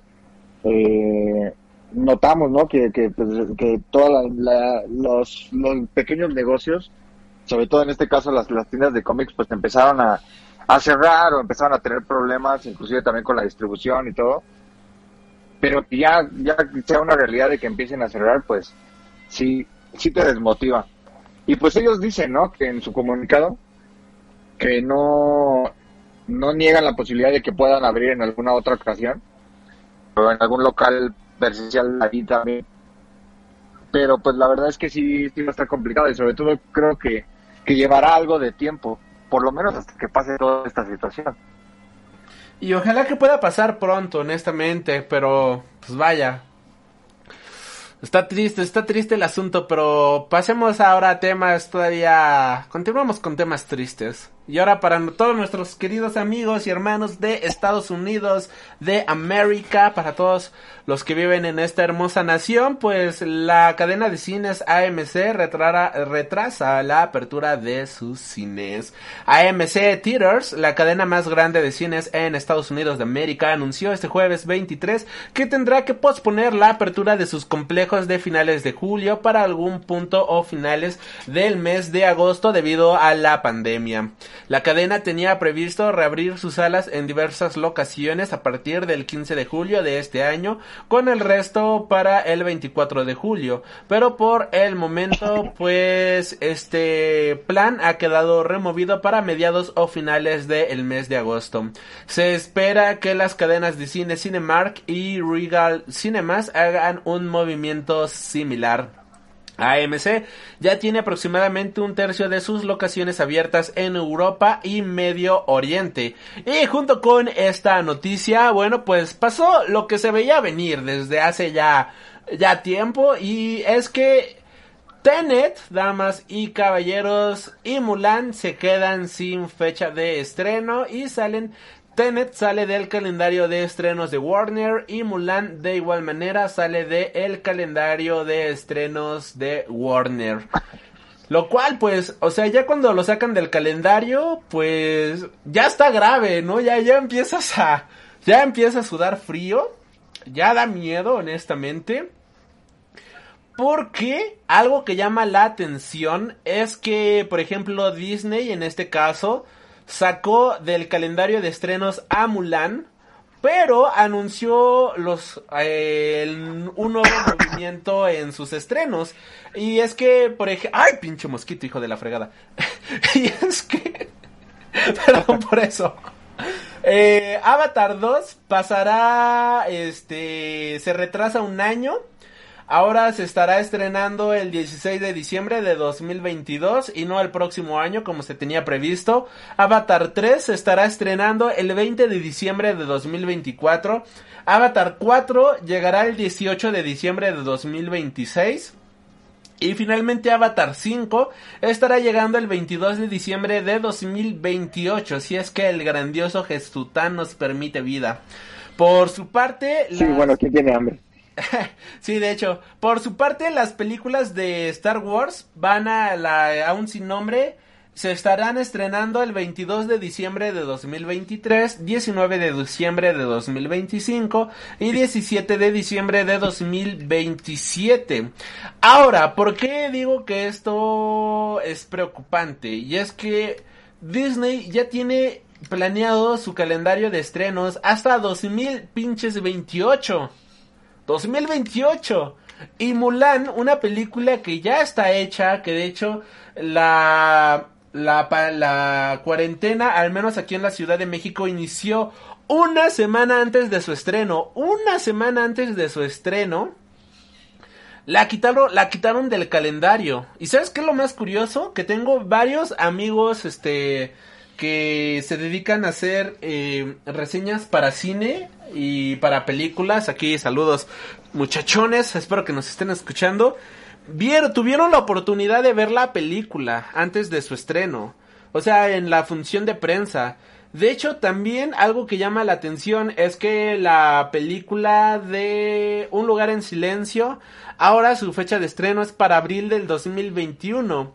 Y varios amigos ya en función de prensa alcanzaron a ver la película que se estrenaba justamente la semana cuando empezó la pandemia aquí en México. De hecho, todavía la última revista que compré de Cine Premier, creo que así se llama la revista, sí, Cine Premier, este tenía las reseñas de Mulan, tenía las reseñas de Artemis Flow, tenía las reseñas de Un lugar en silencio 2, de que ya muchas personas de prensa habían visto estas películas. Eh, y ahora, aunque la película ya está hecha y ya está terminada, pues ya se han quedado sin fecha de estreno, lo cual está muy cabrón. Igual Tenet, pues tristemente ya salió del calendario de estrenos. Pero también llama la atención que por lo menos por el momento The New Mutants sigue programada para estrenarse el 28 de agosto de 2020. Y de igual manera la película de David Copperfield, que es realizada por 20th Century Fox y Searchlight, también sigue con la fecha del 28 de agosto del 2020. Eh, pues vaya, o sea, está, está cabrón el asunto, ¿no? Y creo que no vamos a tener realmente estrenos eh, durante esta temporada. Y ya nada más para cerrar con esta nota, y ahorita que nos regales todos tus comentarios, joven Mike, la película de de Península, que viene siendo la película secuela de Tren a Busan, es, ya se estrenó en varios mercados de Asia y varios mercados europeos. Y en su primer fin de semana de estreno, en Corea del Sur logró recaudar 20 millones de dólares. Por el momento no tenemos el box office exacto de cuánto ha logrado recaudar tanto en Europa como en Asia. Pero sí, la nota menciona que se, esta película se estrenó en 35 mercados, o sea, en 35 países diferentes. Y muy posiblemente estas películas, por ejemplo, de New Mutants o similares, las veamos estrenadas primero en Asia, Europa que en México o en Estados Unidos, en América en general. Y pues ahora sí, joven Mike, por favor, tus comentarios al respecto de esto. Eh, pues bueno, van tres programas, ¿no? Que yo eh, digo lo mismo, que ya se debería alcanzar el cine el este año, ya que, que todo se pase para el 2021 porque pues nada más siguen aplazando y aplazando y aplazando las películas y nada más hace que se modifiquen los los calendarios. Entonces yo la verdad yo vería más fácil que mejor ya todo lo, lo cancelaron pasaron hasta el 2021 y pues que en este tiempo pues sirva uno para, para salir de la crisis y si no pues también para continuar pues todos los cines y demás áreas para poder este eh, pues editar las películas porque porque no tiene caso, no tiene caso que, eh, visto que los estudios empiecen a proyectar sus películas, que los empiecen a estrenar, y va a ser una pérdida casi total porque no van a recuperar nada, porque la gente no va a ir a hacer estas funciones. Entonces yo sí veía más que hicieran eso, pero pues obviamente, imagínate, sería este año casi, casi que saldrían en porque no tendrían ganancias de ninguna de ninguna película, o sea, nada más imagínate Disney cuál habrá sido este Onward nada más. Y, los grandes estudios así, Universal que Bad Boys y, y Sonic no sé de qué, mm, ah, de Sonic, ¿verdad? No, no, sé de qué, de qué estudio será, pero o sea, pero realmente no hay, no, hay ninguna película fuerte que haya eh, hecho ganar algún estudio algo de dinero. Entonces, eso es lo complicado de este tema, que pues, se puede aplazar todo lo, lo que quieras, pero realmente pues no vas a ganar nada de dinero. Y entonces, pues aquí es donde bueno, tienen que entrar otra vez la parte del contenido en streaming. Eh, aún así, pues siento que, que sí, que ni modo, se va a tener todo que, aplazar, y pues, pues ya, ¿no? O sea, eh, tenemos que acostumbrarnos a eso. O sea, a mí algo que me intriga, bueno, no es que intrigarme, se me va a hacer curioso, eh, pues las premiaciones del próximo año, porque realmente pues no hay nada. Entonces, eh, yo creo que también esos deberían como cancelarse o por lo menos moverse para, para mediados de año, pero no le vería caso porque si no las premiaciones del siguiente año, que sean del 2022, o bueno, las del 2021, pues eh, tampoco tendría mucho tiempo como para evaluar varias películas, ¿no? Entonces, eh, eh, para mí debe aplazarse todo, pero sí es un tema muy complicado debido al, al, dinero, pero también se tiene que ver la parte social, ¿no? Y la parte de, sanidad que, que, tiene todo esto. Y pues no sé, en New Mutants ya se volvió un meme. Si quieren, que, siguen dejando su, su fecha fija porque quieren volverla a aplazar, que quieren, son masoquistas, les encanta sentir dolor y pues no sé, este, yo la verdad ya mejor ya lo hubiera liberado, por favor ya libérenla y luego hagan una función así especial en IMAX o algo por el estilo, pero ya que la liberen, esa película está maldita. Sí, hombre. Y bueno, aquí leyendo los comentarios tenemos Sari Rich, pone, qué triste, esta pandemia acabó con todo. La verdad es que sí, esta pandemia vino a jodernos todo. Eh, Miguel de Solo Sangrons menciona, alejen al, al mosquito del micrófono, me causa repelús. Una disculpa. Pinches moscos. Sí, acabó hasta con tu relación. ah, eh, también es persona... Hay personas que ya vieron Un lugar en silencio 2, Mulan y Wonder Woman 2. Hijos de la... ¿Hijos de qué, qué dice? Hijos de... Hijos de su mala vida, malditos. Pues sí, hombre, ya, ya lo vieron. Pues no, no queda más que esperar a que nosotros los mortales podamos ver esta película. Y bueno, pues hablando de New Mutants, en la Comic Con el día de ayer revelaron los primeros dos minutos de la película. Y de igual manera revelaron este un nuevo avance de, la misma película. Y. Pinche mosquito, ahí está. No la maté. Y, y me llama la atención que se ve de huevos. En serio, se ve muy, pero muy buena. O sea, la verdad es que Sí, dan muchas ganas de ver esta película, o sea, se ve brutal, se ve muy buena, se ve completamente diferente a lo que nos tiene acostumbrados eh, X-Men. El panel tuvo presencia con los actores de la película, que de hecho la verdad está muy divertido. Está bastante genial porque también hacen burla con respecto de la fecha de estreno y lo viejos que ya están, ¿no? Después de o sea, cuántos años han pasado después de que filmaron la película que la película fue filmada en 2017, joven Mike, 2017. Y este, como, como nota adicional, pues el panel tuvo la presencia de Chris Claremont y Bill Sienwicks, que fueron quienes definieron realmente en el mundo de los cómics a los personajes de los New Mutants. Y de igual manera se, reveló, se revelaron nuevos pósters para la película. Es un panel bastante divertido, es un panel bastante chido, estuvo cotorrón el asunto. Así que si son fans, bueno pues ya saben muchachos, vayan a ver ese panel, está, está disponible en el YouTube o en la página oficial de, de la San Diego Comic Con. Y ahora sí, continuando con los temas de la semana. Eh, buenas noticias para HBO, damas y caballeros. Ah, no, primero Amazon. Buenas noticias para Amazon. Y es que Amazon renueva The Voice para una tercera temporada. Por el momento todavía no tenemos eh, la segunda temporada, vaya. Pero pues eh, esta serie le ha causado una gran confianza al estudio y es que ya se ha anunciado su tercera temporada. De igual manera para los seguidores de Amazon pues tenemos que Amazon estará lanzando una serie de Paper Girls. Esta serie eh, basada en el cómic del mismo nombre, escrito por Brian K. Baum, que viene siendo descrita como una Stranger Things feminista con viajes en el tiempo.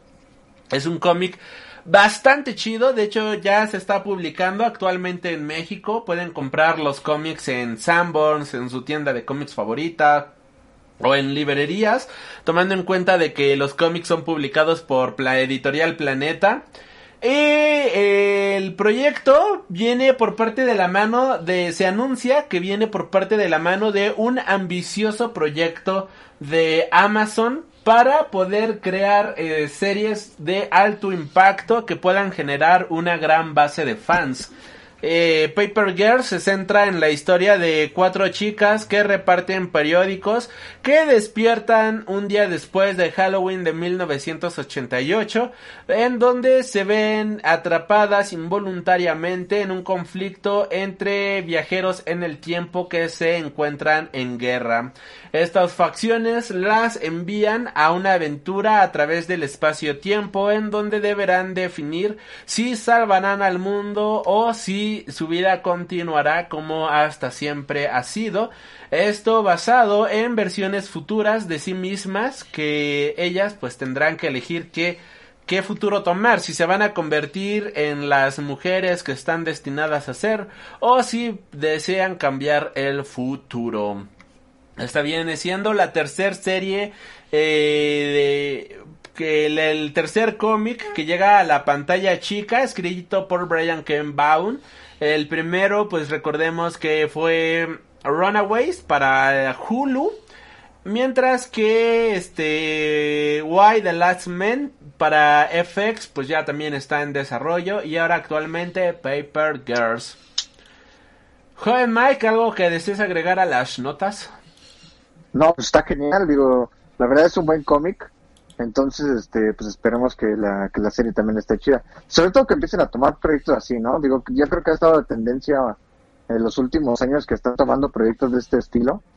Y pues sobre todo ya que estas nuevas plataformas, bueno, estos nuevos, estos nuevos, este, em, empresas con sus nuevas plataformas quieren jalar contenido, pues yo espero que, que sigan sacando muchísimos más así y, y sobre todo que la saquen de buena calidad, ¿no? O sea, ya mencionaste ahorita The Voice y, y pues obviamente ahorita con esta parte de Paper Girls espero que, que sea algo así, pero pues no sé, o sea, hay mucho, mucho, mucho, mucho contenido que pueden sacar.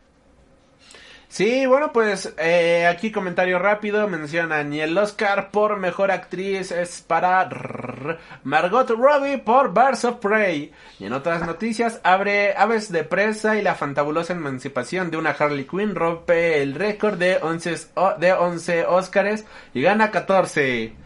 Ay, babón. Eh, la verdad está bien chida esa película, está, está, está muy buena, la verdad. Sí. Lo más triste es que Pixar sí ganaría el Oscar otra vez de animación. Ay, cállate, ojalá no. Pero bueno. este. Buenas noticias. Bueno, aquí en, Noticias Cinéfilas se me pasó mencionar que Bill Ted 3 deja su estreno para cines para irse únicamente a video on demand en Estados Unidos. Esto por parte de la empresa Orion Pictures. Eh, lo cual, pues vaya, si tenían ganas de ver esta película, pues ya, ya saben eh, cuándo verla. Esta saldrá a la venta en Estados Unidos de manera digital el 21 de agosto del el 2020. Continuando con estas noticias, eh, para todas las personas, damas y caballeros que son... ¡Ay, pinche mosquito, hijo de la sacrosanta Rechi! Para todas las personas que son de México, amigos míos, Cinépolis estará proyectando eh, un maratón de películas de Christopher Nolan en IMAX. Esto es exclusivamente para los cines eh, de, en Cancún y Cuernavaca, en donde tendrán un ciclo de cine de Christopher Nolan en formato IMAX, en donde presentarán las películas de Batman Begins, Batman The Dark Knight, Dunkirk, Interstellar e Inception. Estas películas van a pertenecer al ciclo de cine de Christopher Nolan únicamente para las ciudades de Cancún y Cuernavaca y se menciona que se estarán llevando todos los protocolos de la nueva normalidad. Así que pues ya saben, boletos ya a la venta en la aplicación de Cinépolis para que puedas hacerte de tus boletitos y disfrutar justamente de esta de esta de esto, vaya. Y... Ah, qué envidia, la verdad, ver estas películas de nuevo en pantalla grande, qué, qué fregonería, si somos honestos. Así que... dis- Pero vas a querer ir al cine. ¿Mande? Pero vas a querer ir al cine.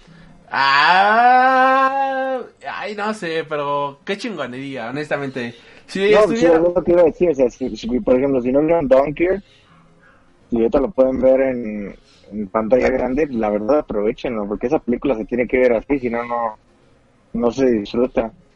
Pero, obviamente, ¿no? Si, si es que quieren ir a, a- al cine. Sí, ahora sí, los valientes ya nos contarán al respecto de esto. Por cierto, hablando de esto, este, hablando de estas notas, eh, hay una, hay una, este, en, en Alemania van a hacer un concierto con fines científicos. ¿Y cómo va esto? Bueno, pues el gobierno de Alemania va a realizar un gobierno en el cual van a ver cómo se maneja la, infe- eh, la infección del COVID en un ambiente público, vaya, en un ambiente con una amplia aglomeración de personas. Van a ver cómo se transmite el virus para de esta manera poder desarrollar una estrategia para evitar el contagio de la mejor manera en lugares con una amplia con una amplia eh, acumulación de personas. Vaya, esto va a estar siendo monitoreado por diferentes científicos, al igual que médicos y otras personas del ámbito para poder tener de la para poder tener un control bastante bueno al respecto de la pandemia. ¿Cómo, cómo ves esto? Es su laboratorio de ratas. Sí. Su laboratorio de ratas. Van a querer experimentar con las personas que vayan ahí y a ver cuántos mueren. No, ojalá que no sea el caso. De verdad, ojalá que no sea el caso. De, me imagino que tienes que firmar así un este tu papelito de, ok, yo fulanito de tal, acepto esto, sé que me puedo enfermar y sé que puedo valer verga. Este, pero vaya, ojalá que sí se pueda, ojalá que sí se logre realizar de buena manera, que las personas que se tengan que infectar puedan ser este atendidas eh, de la mejor manera apropiada posible. Y de cierta manera sí confío en el gobierno alemán, o sea, sí me genera algo de confianza como para saber esto y va a ser un estudio interesante, ¿no? Habrá que seguir cómo que bueno, habrá que ver realmente qué resultados arroja a final de cuentas y habrá que ver este qué tal, qué tal continúa, o sea, este este asunto y qué qué qué bonito, ¿no? O sea, cómo un gobierno tiene la capacidad científica para analizar todo esto y aquí pues continuamos con nuestros nuestras estampitas de detente maligno que eh, Dios está conmigo, ¿no? Sí, pero bueno, o sea, pero tienes que admitir que sí, sí parece como, vamos a hacer este experimento, este, pues con todas las consecuencias posibles, eh, o sea, es con, con aporte a la ciencia, pero pues no sé, digo, eh, es probable que seguramente las personas que salgan enfermas de ahí, pues las van a atender o las van a tratar de, de curar, ¿no? O sea, les van a, van a tener como que ese, ese respaldo, pero aún así es como casi casi como experimentar con, con animales, ¿no? Ah, No lo voy a negar. Tienes toda la razón en ese sentido. Pero va a estar interesante seguir cómo continúa esto. Y si sale bien, creo que podría ser un gran avance. Y bueno, Yo me ofrezco de voluntario. a ir a, Alemania, qué rico, honestamente. A ir con una salchicha así de esas carnosotas. Y con su pancito y... ¡Ah! No, no, no, no, no. Hablo de una salchicha real. Oye, tranquilo. Oye, tranquilo. Ah, es que- es- ah, el último. Hay una, este, hay un restaurante alemán allá por, este, por Etiopía, que ahí mismo hacen las salchichas, o sea, ahí mismo te machacan la carne y todo eso para hacer la salchicha. Y cada hot dog cuesta como 80, 90 pesos, pero no manches, es un verdadero manjar. O sea, cada salchicha es este, una comida entera, por decirlo de cierta manera. La mostaza es este de grano. No, no manches, una chingonería, pero ya nos salimos de tema. Eh, continuando con las noticias, damas y caballeros, The Walking Dead regresa, pero ahora en una edición a color. Y, y ahora entiendo En forma de fichas. Eh, Sí, exacto, ¿no? Y es que, vaya, al final del día, este... eh, The Walking Dead, pues viene siendo la, el cómic que más vende de Image. Después de más de 10 años de haberse publicado por primera vez, pues tiene todo el sentido del mundo que sigan exprimiendo esta vaca. Y bueno, pues... Pues claro. Sí, ¿no? Y bueno, esto va a salir con el título de The Walking Dead Deluxe. Por el momento se ha mencionado de que van a ser solamente ciertos números que han marcado la saga. No va a ser todo, no van a ser todos los números. Eh, cada número incluirá una sección titulada The Cutting Room Floor, el cual traerá los plots de historia escritos a mano por Robert Kierman, comentarios e historias que fueron abandonadas. Además, cada uno de estos números vendrá con portadas variantes que incluyen al propio Tony Moore, David Finch, Julian Totino de Tesco y Arthur, Adams, entre varios más. La serie contará con un nuevo logotipo, el cual fue diseñado por el propio director de arte de Juá- Andrés Juárez. Y Skybone adelantó que no tiene planes de recopilar estas nuevas ediciones a color, ya que si bien los libros de The Walking Dead han sido uno de los libros más vendidos en los últimos 15 años, estas nuevas ediciones lo, lo que buscan es regresar al público a las tiendas de cómics para eh, adquirir ediciones sencillas a grapa. El título de esta nueva saga será The Walking Dead Deluxe Edition y llevará un costo de portada de 4 dólares. Lo cual pues está bastante bien. Creo que es un precio bastante accesible. eh, es un, un muy buen precio. Y pues cada número tendrá su contenido extra. Y estará, estará bastante, bastante chido, bastante coqueto este asunto. Continuando con las noticias. Adentrándonos en el mundo comiquero. Marvel Studios. Ah, no, esto no es del mundo comiquero. Una disculpa. Jejeje. No, ya yéndonos al mundo de Marvel. Dejando de lado el mundo de los cómics. Pero continuando con el mundo del cine. Marvel Studios eh, tiene entre manos un proyecto de los Illuminati. Con la inminencia del comienzo de la fase 4 del universo cinematográfico de Marvel, es muy posible que comience otro gran capítulo de la historia del UCM.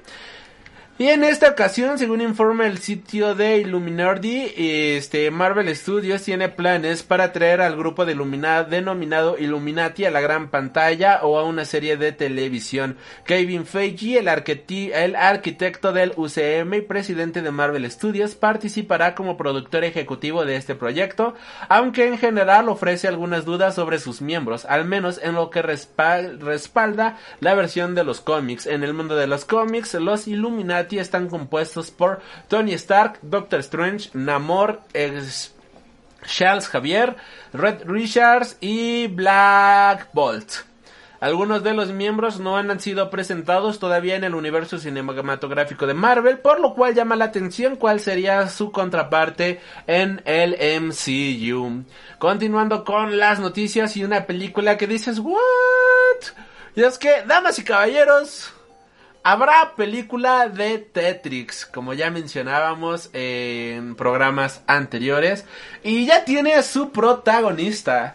La película de Tetrix estará protagonizada nada más y nada menos que por Taron Egerton. What?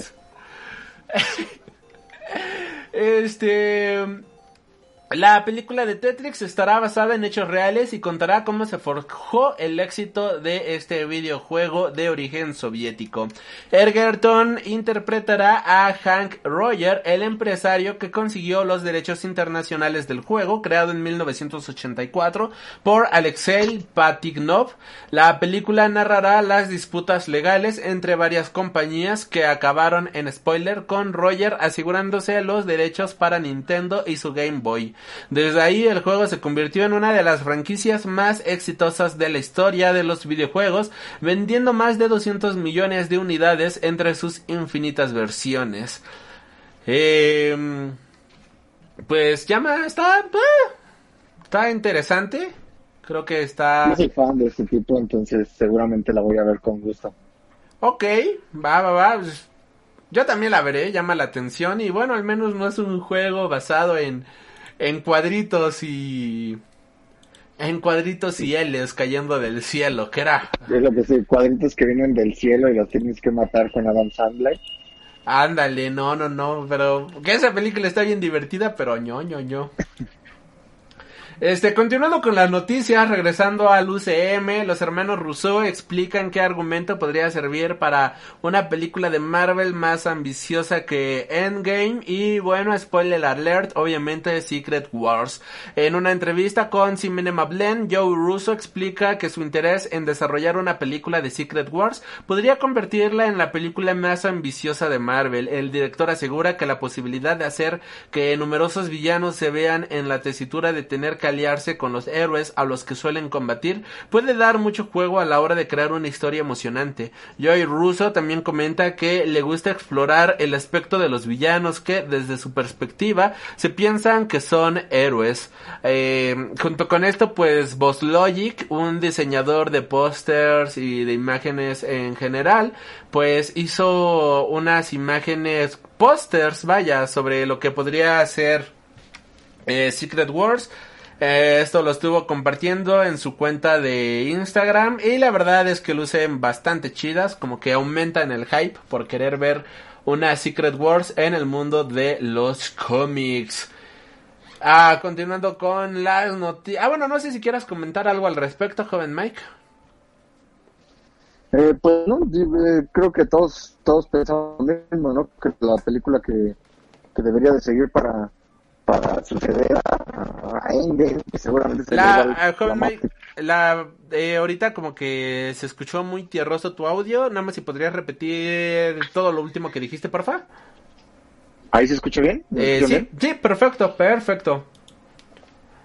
Ah, bueno, lo que decía es que creo que todos pensamos lo mismo, ¿no? Que la película que debería de suceder a Endgame como el gran evento de, del MCU, pues debería ser Secret Wars, o sea, porque no no creo que haya otra historia, bueno, digo, obviamente sí hay muchas historias, pero yo creo que es como que la historia que generaría ese gran impacto, ¿no? Y pues obviamente pues metiéndonos al Beyonder, bueno, esos esos, esos este eh, fanarts que, que puso Bot Logic con el Beyonder, con Doom, con Magneto, no, están, están increíbles, o sea, la, el- la verdad es que así es como yo me imagino, de por sí siempre he dicho que Doom debería ser el villano de esta, de esta fase, eh, pero, pero pues sí, o sea, no, no, es, no es nada ilógico, yo creo que sí, inclusive con los Rousseau de nuevo. Sí, hombre, estaría súper, súper chido todo eso. Y pues bueno, pues continuamos con esto porque, híjole, el tiempo se nos viene encima. Este, el guionista de Joker World explica la importancia del nuevo traje de Batman en los cómics. La verdad es que este traje, ah, parece una armadura clásica bastante azul. Me recuerda mucho como a estas armaduras de la Edad Media. La verdad yo la veo bastante chida, la veo bastante coqueta. Y bueno, pues mencionan que este es el Batman en el que Batman se ha estado construyendo, que él piensa que es su propio final feliz. Y esta historia sobre Joker, viendo el final feliz que Batman quería construir para sí mismo y destruyendo todas las piezas que serían necesarias para construir ese final feliz. Así que ese traje es un traje con aspiraciones que veremos arrancadas.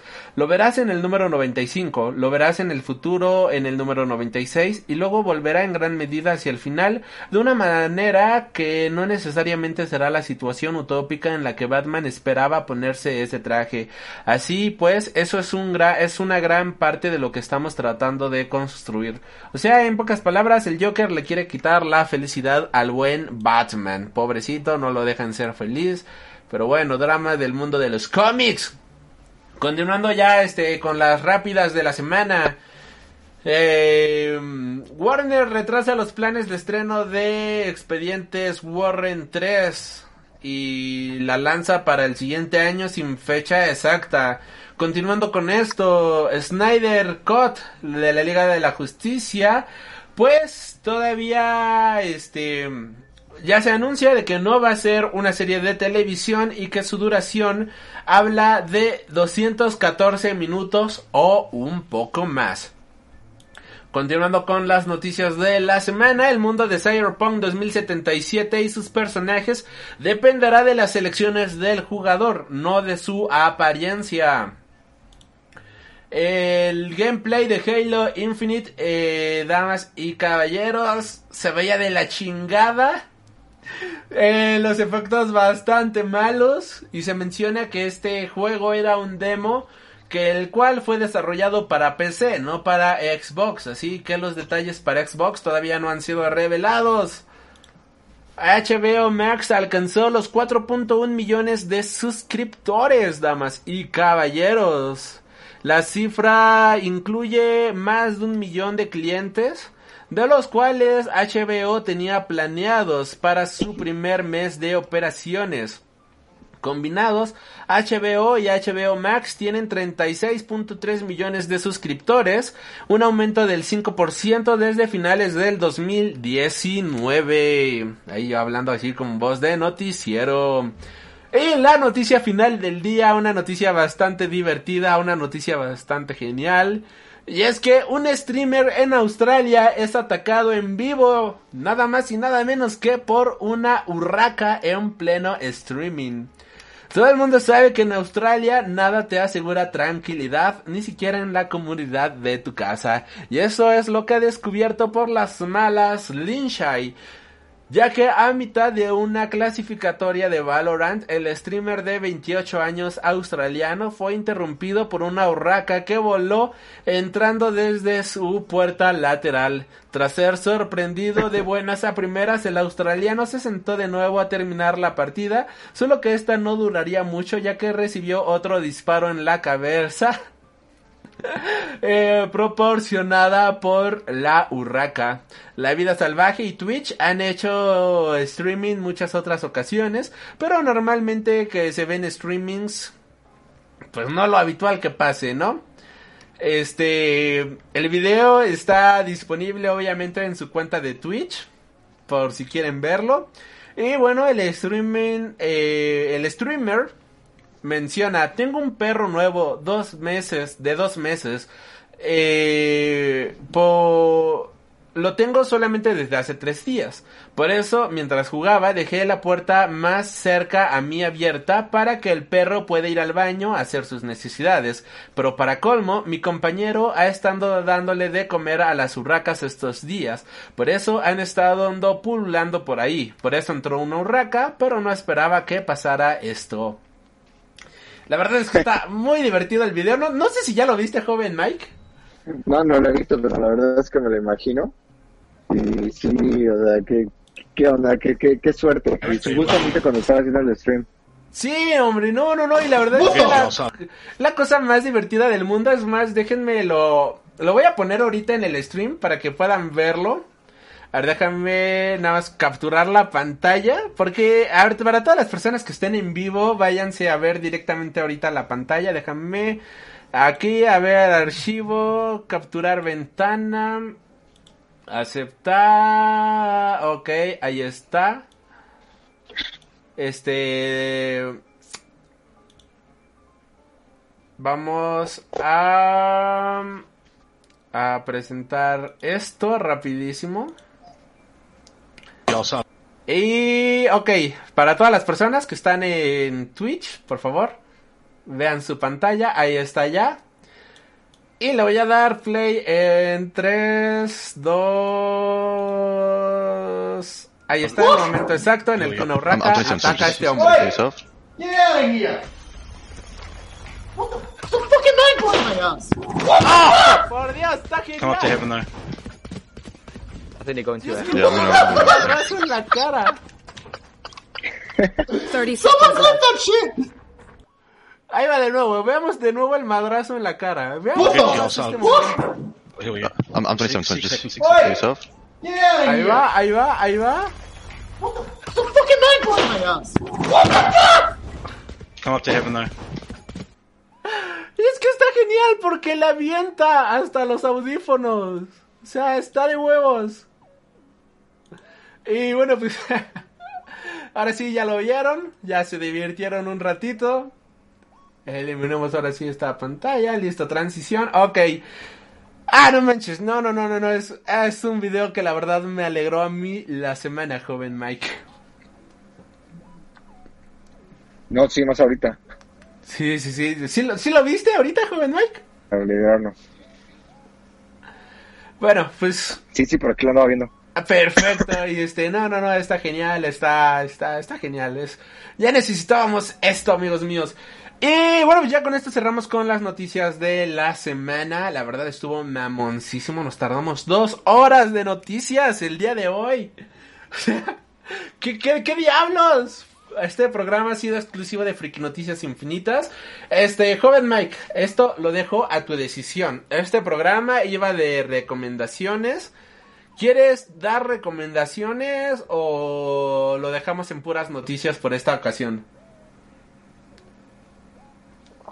Pues mira, ¿qué te parece si lo dejamos en ahorita en noticias para que no se haga tan largo el, programa?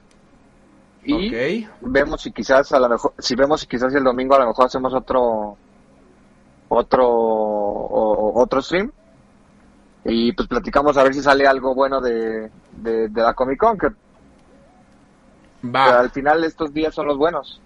Va, me parece perfecto, me parece correcto. Ahí le cambiaré el nombre al, al programa, porque le había puesto friki recomendaciones, pero no, será de friki noticias infinitas. Y pues, muchísimas gracias por habernos escuchado, a Solo Sangrons, a Sadi Rich, a 3701, a Negal, de verdad, muchísimas gracias por haber estado por aquí el día de hoy, aquí en Twitch. Se los agradecemos de todo corazoncito. Y pues... Sí, gracias, gracias a todos. Este, palabras finales, joven Mike, algo más que quieras agregar, comentar. Mm, pues ya saben, fue un programa, este, este, pues de noticias, pero fue, fue agradable, espero que les haya gustado. Y pues déjenos sus comentarios, a ver si nos vemos en unos cuantos días para platicar un poquito de la Comic Con, de lo que ha estado pasando. Y pues nada, ya saben que siempre es un placer estar aquí. Eh, pues eh, nada, nos vemos después. Perfecto, pues el placer es todo nuestro, honestamente. Gracias por habernos acompañado el día de hoy. Yo soy Alri, me acompañó en esta ocasión. Mike Maca.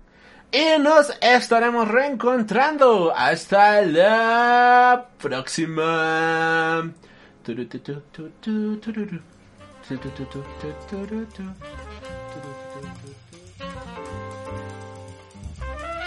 Has tenido el honor de escuchar Freak Noob News, tu programa de cultura geek.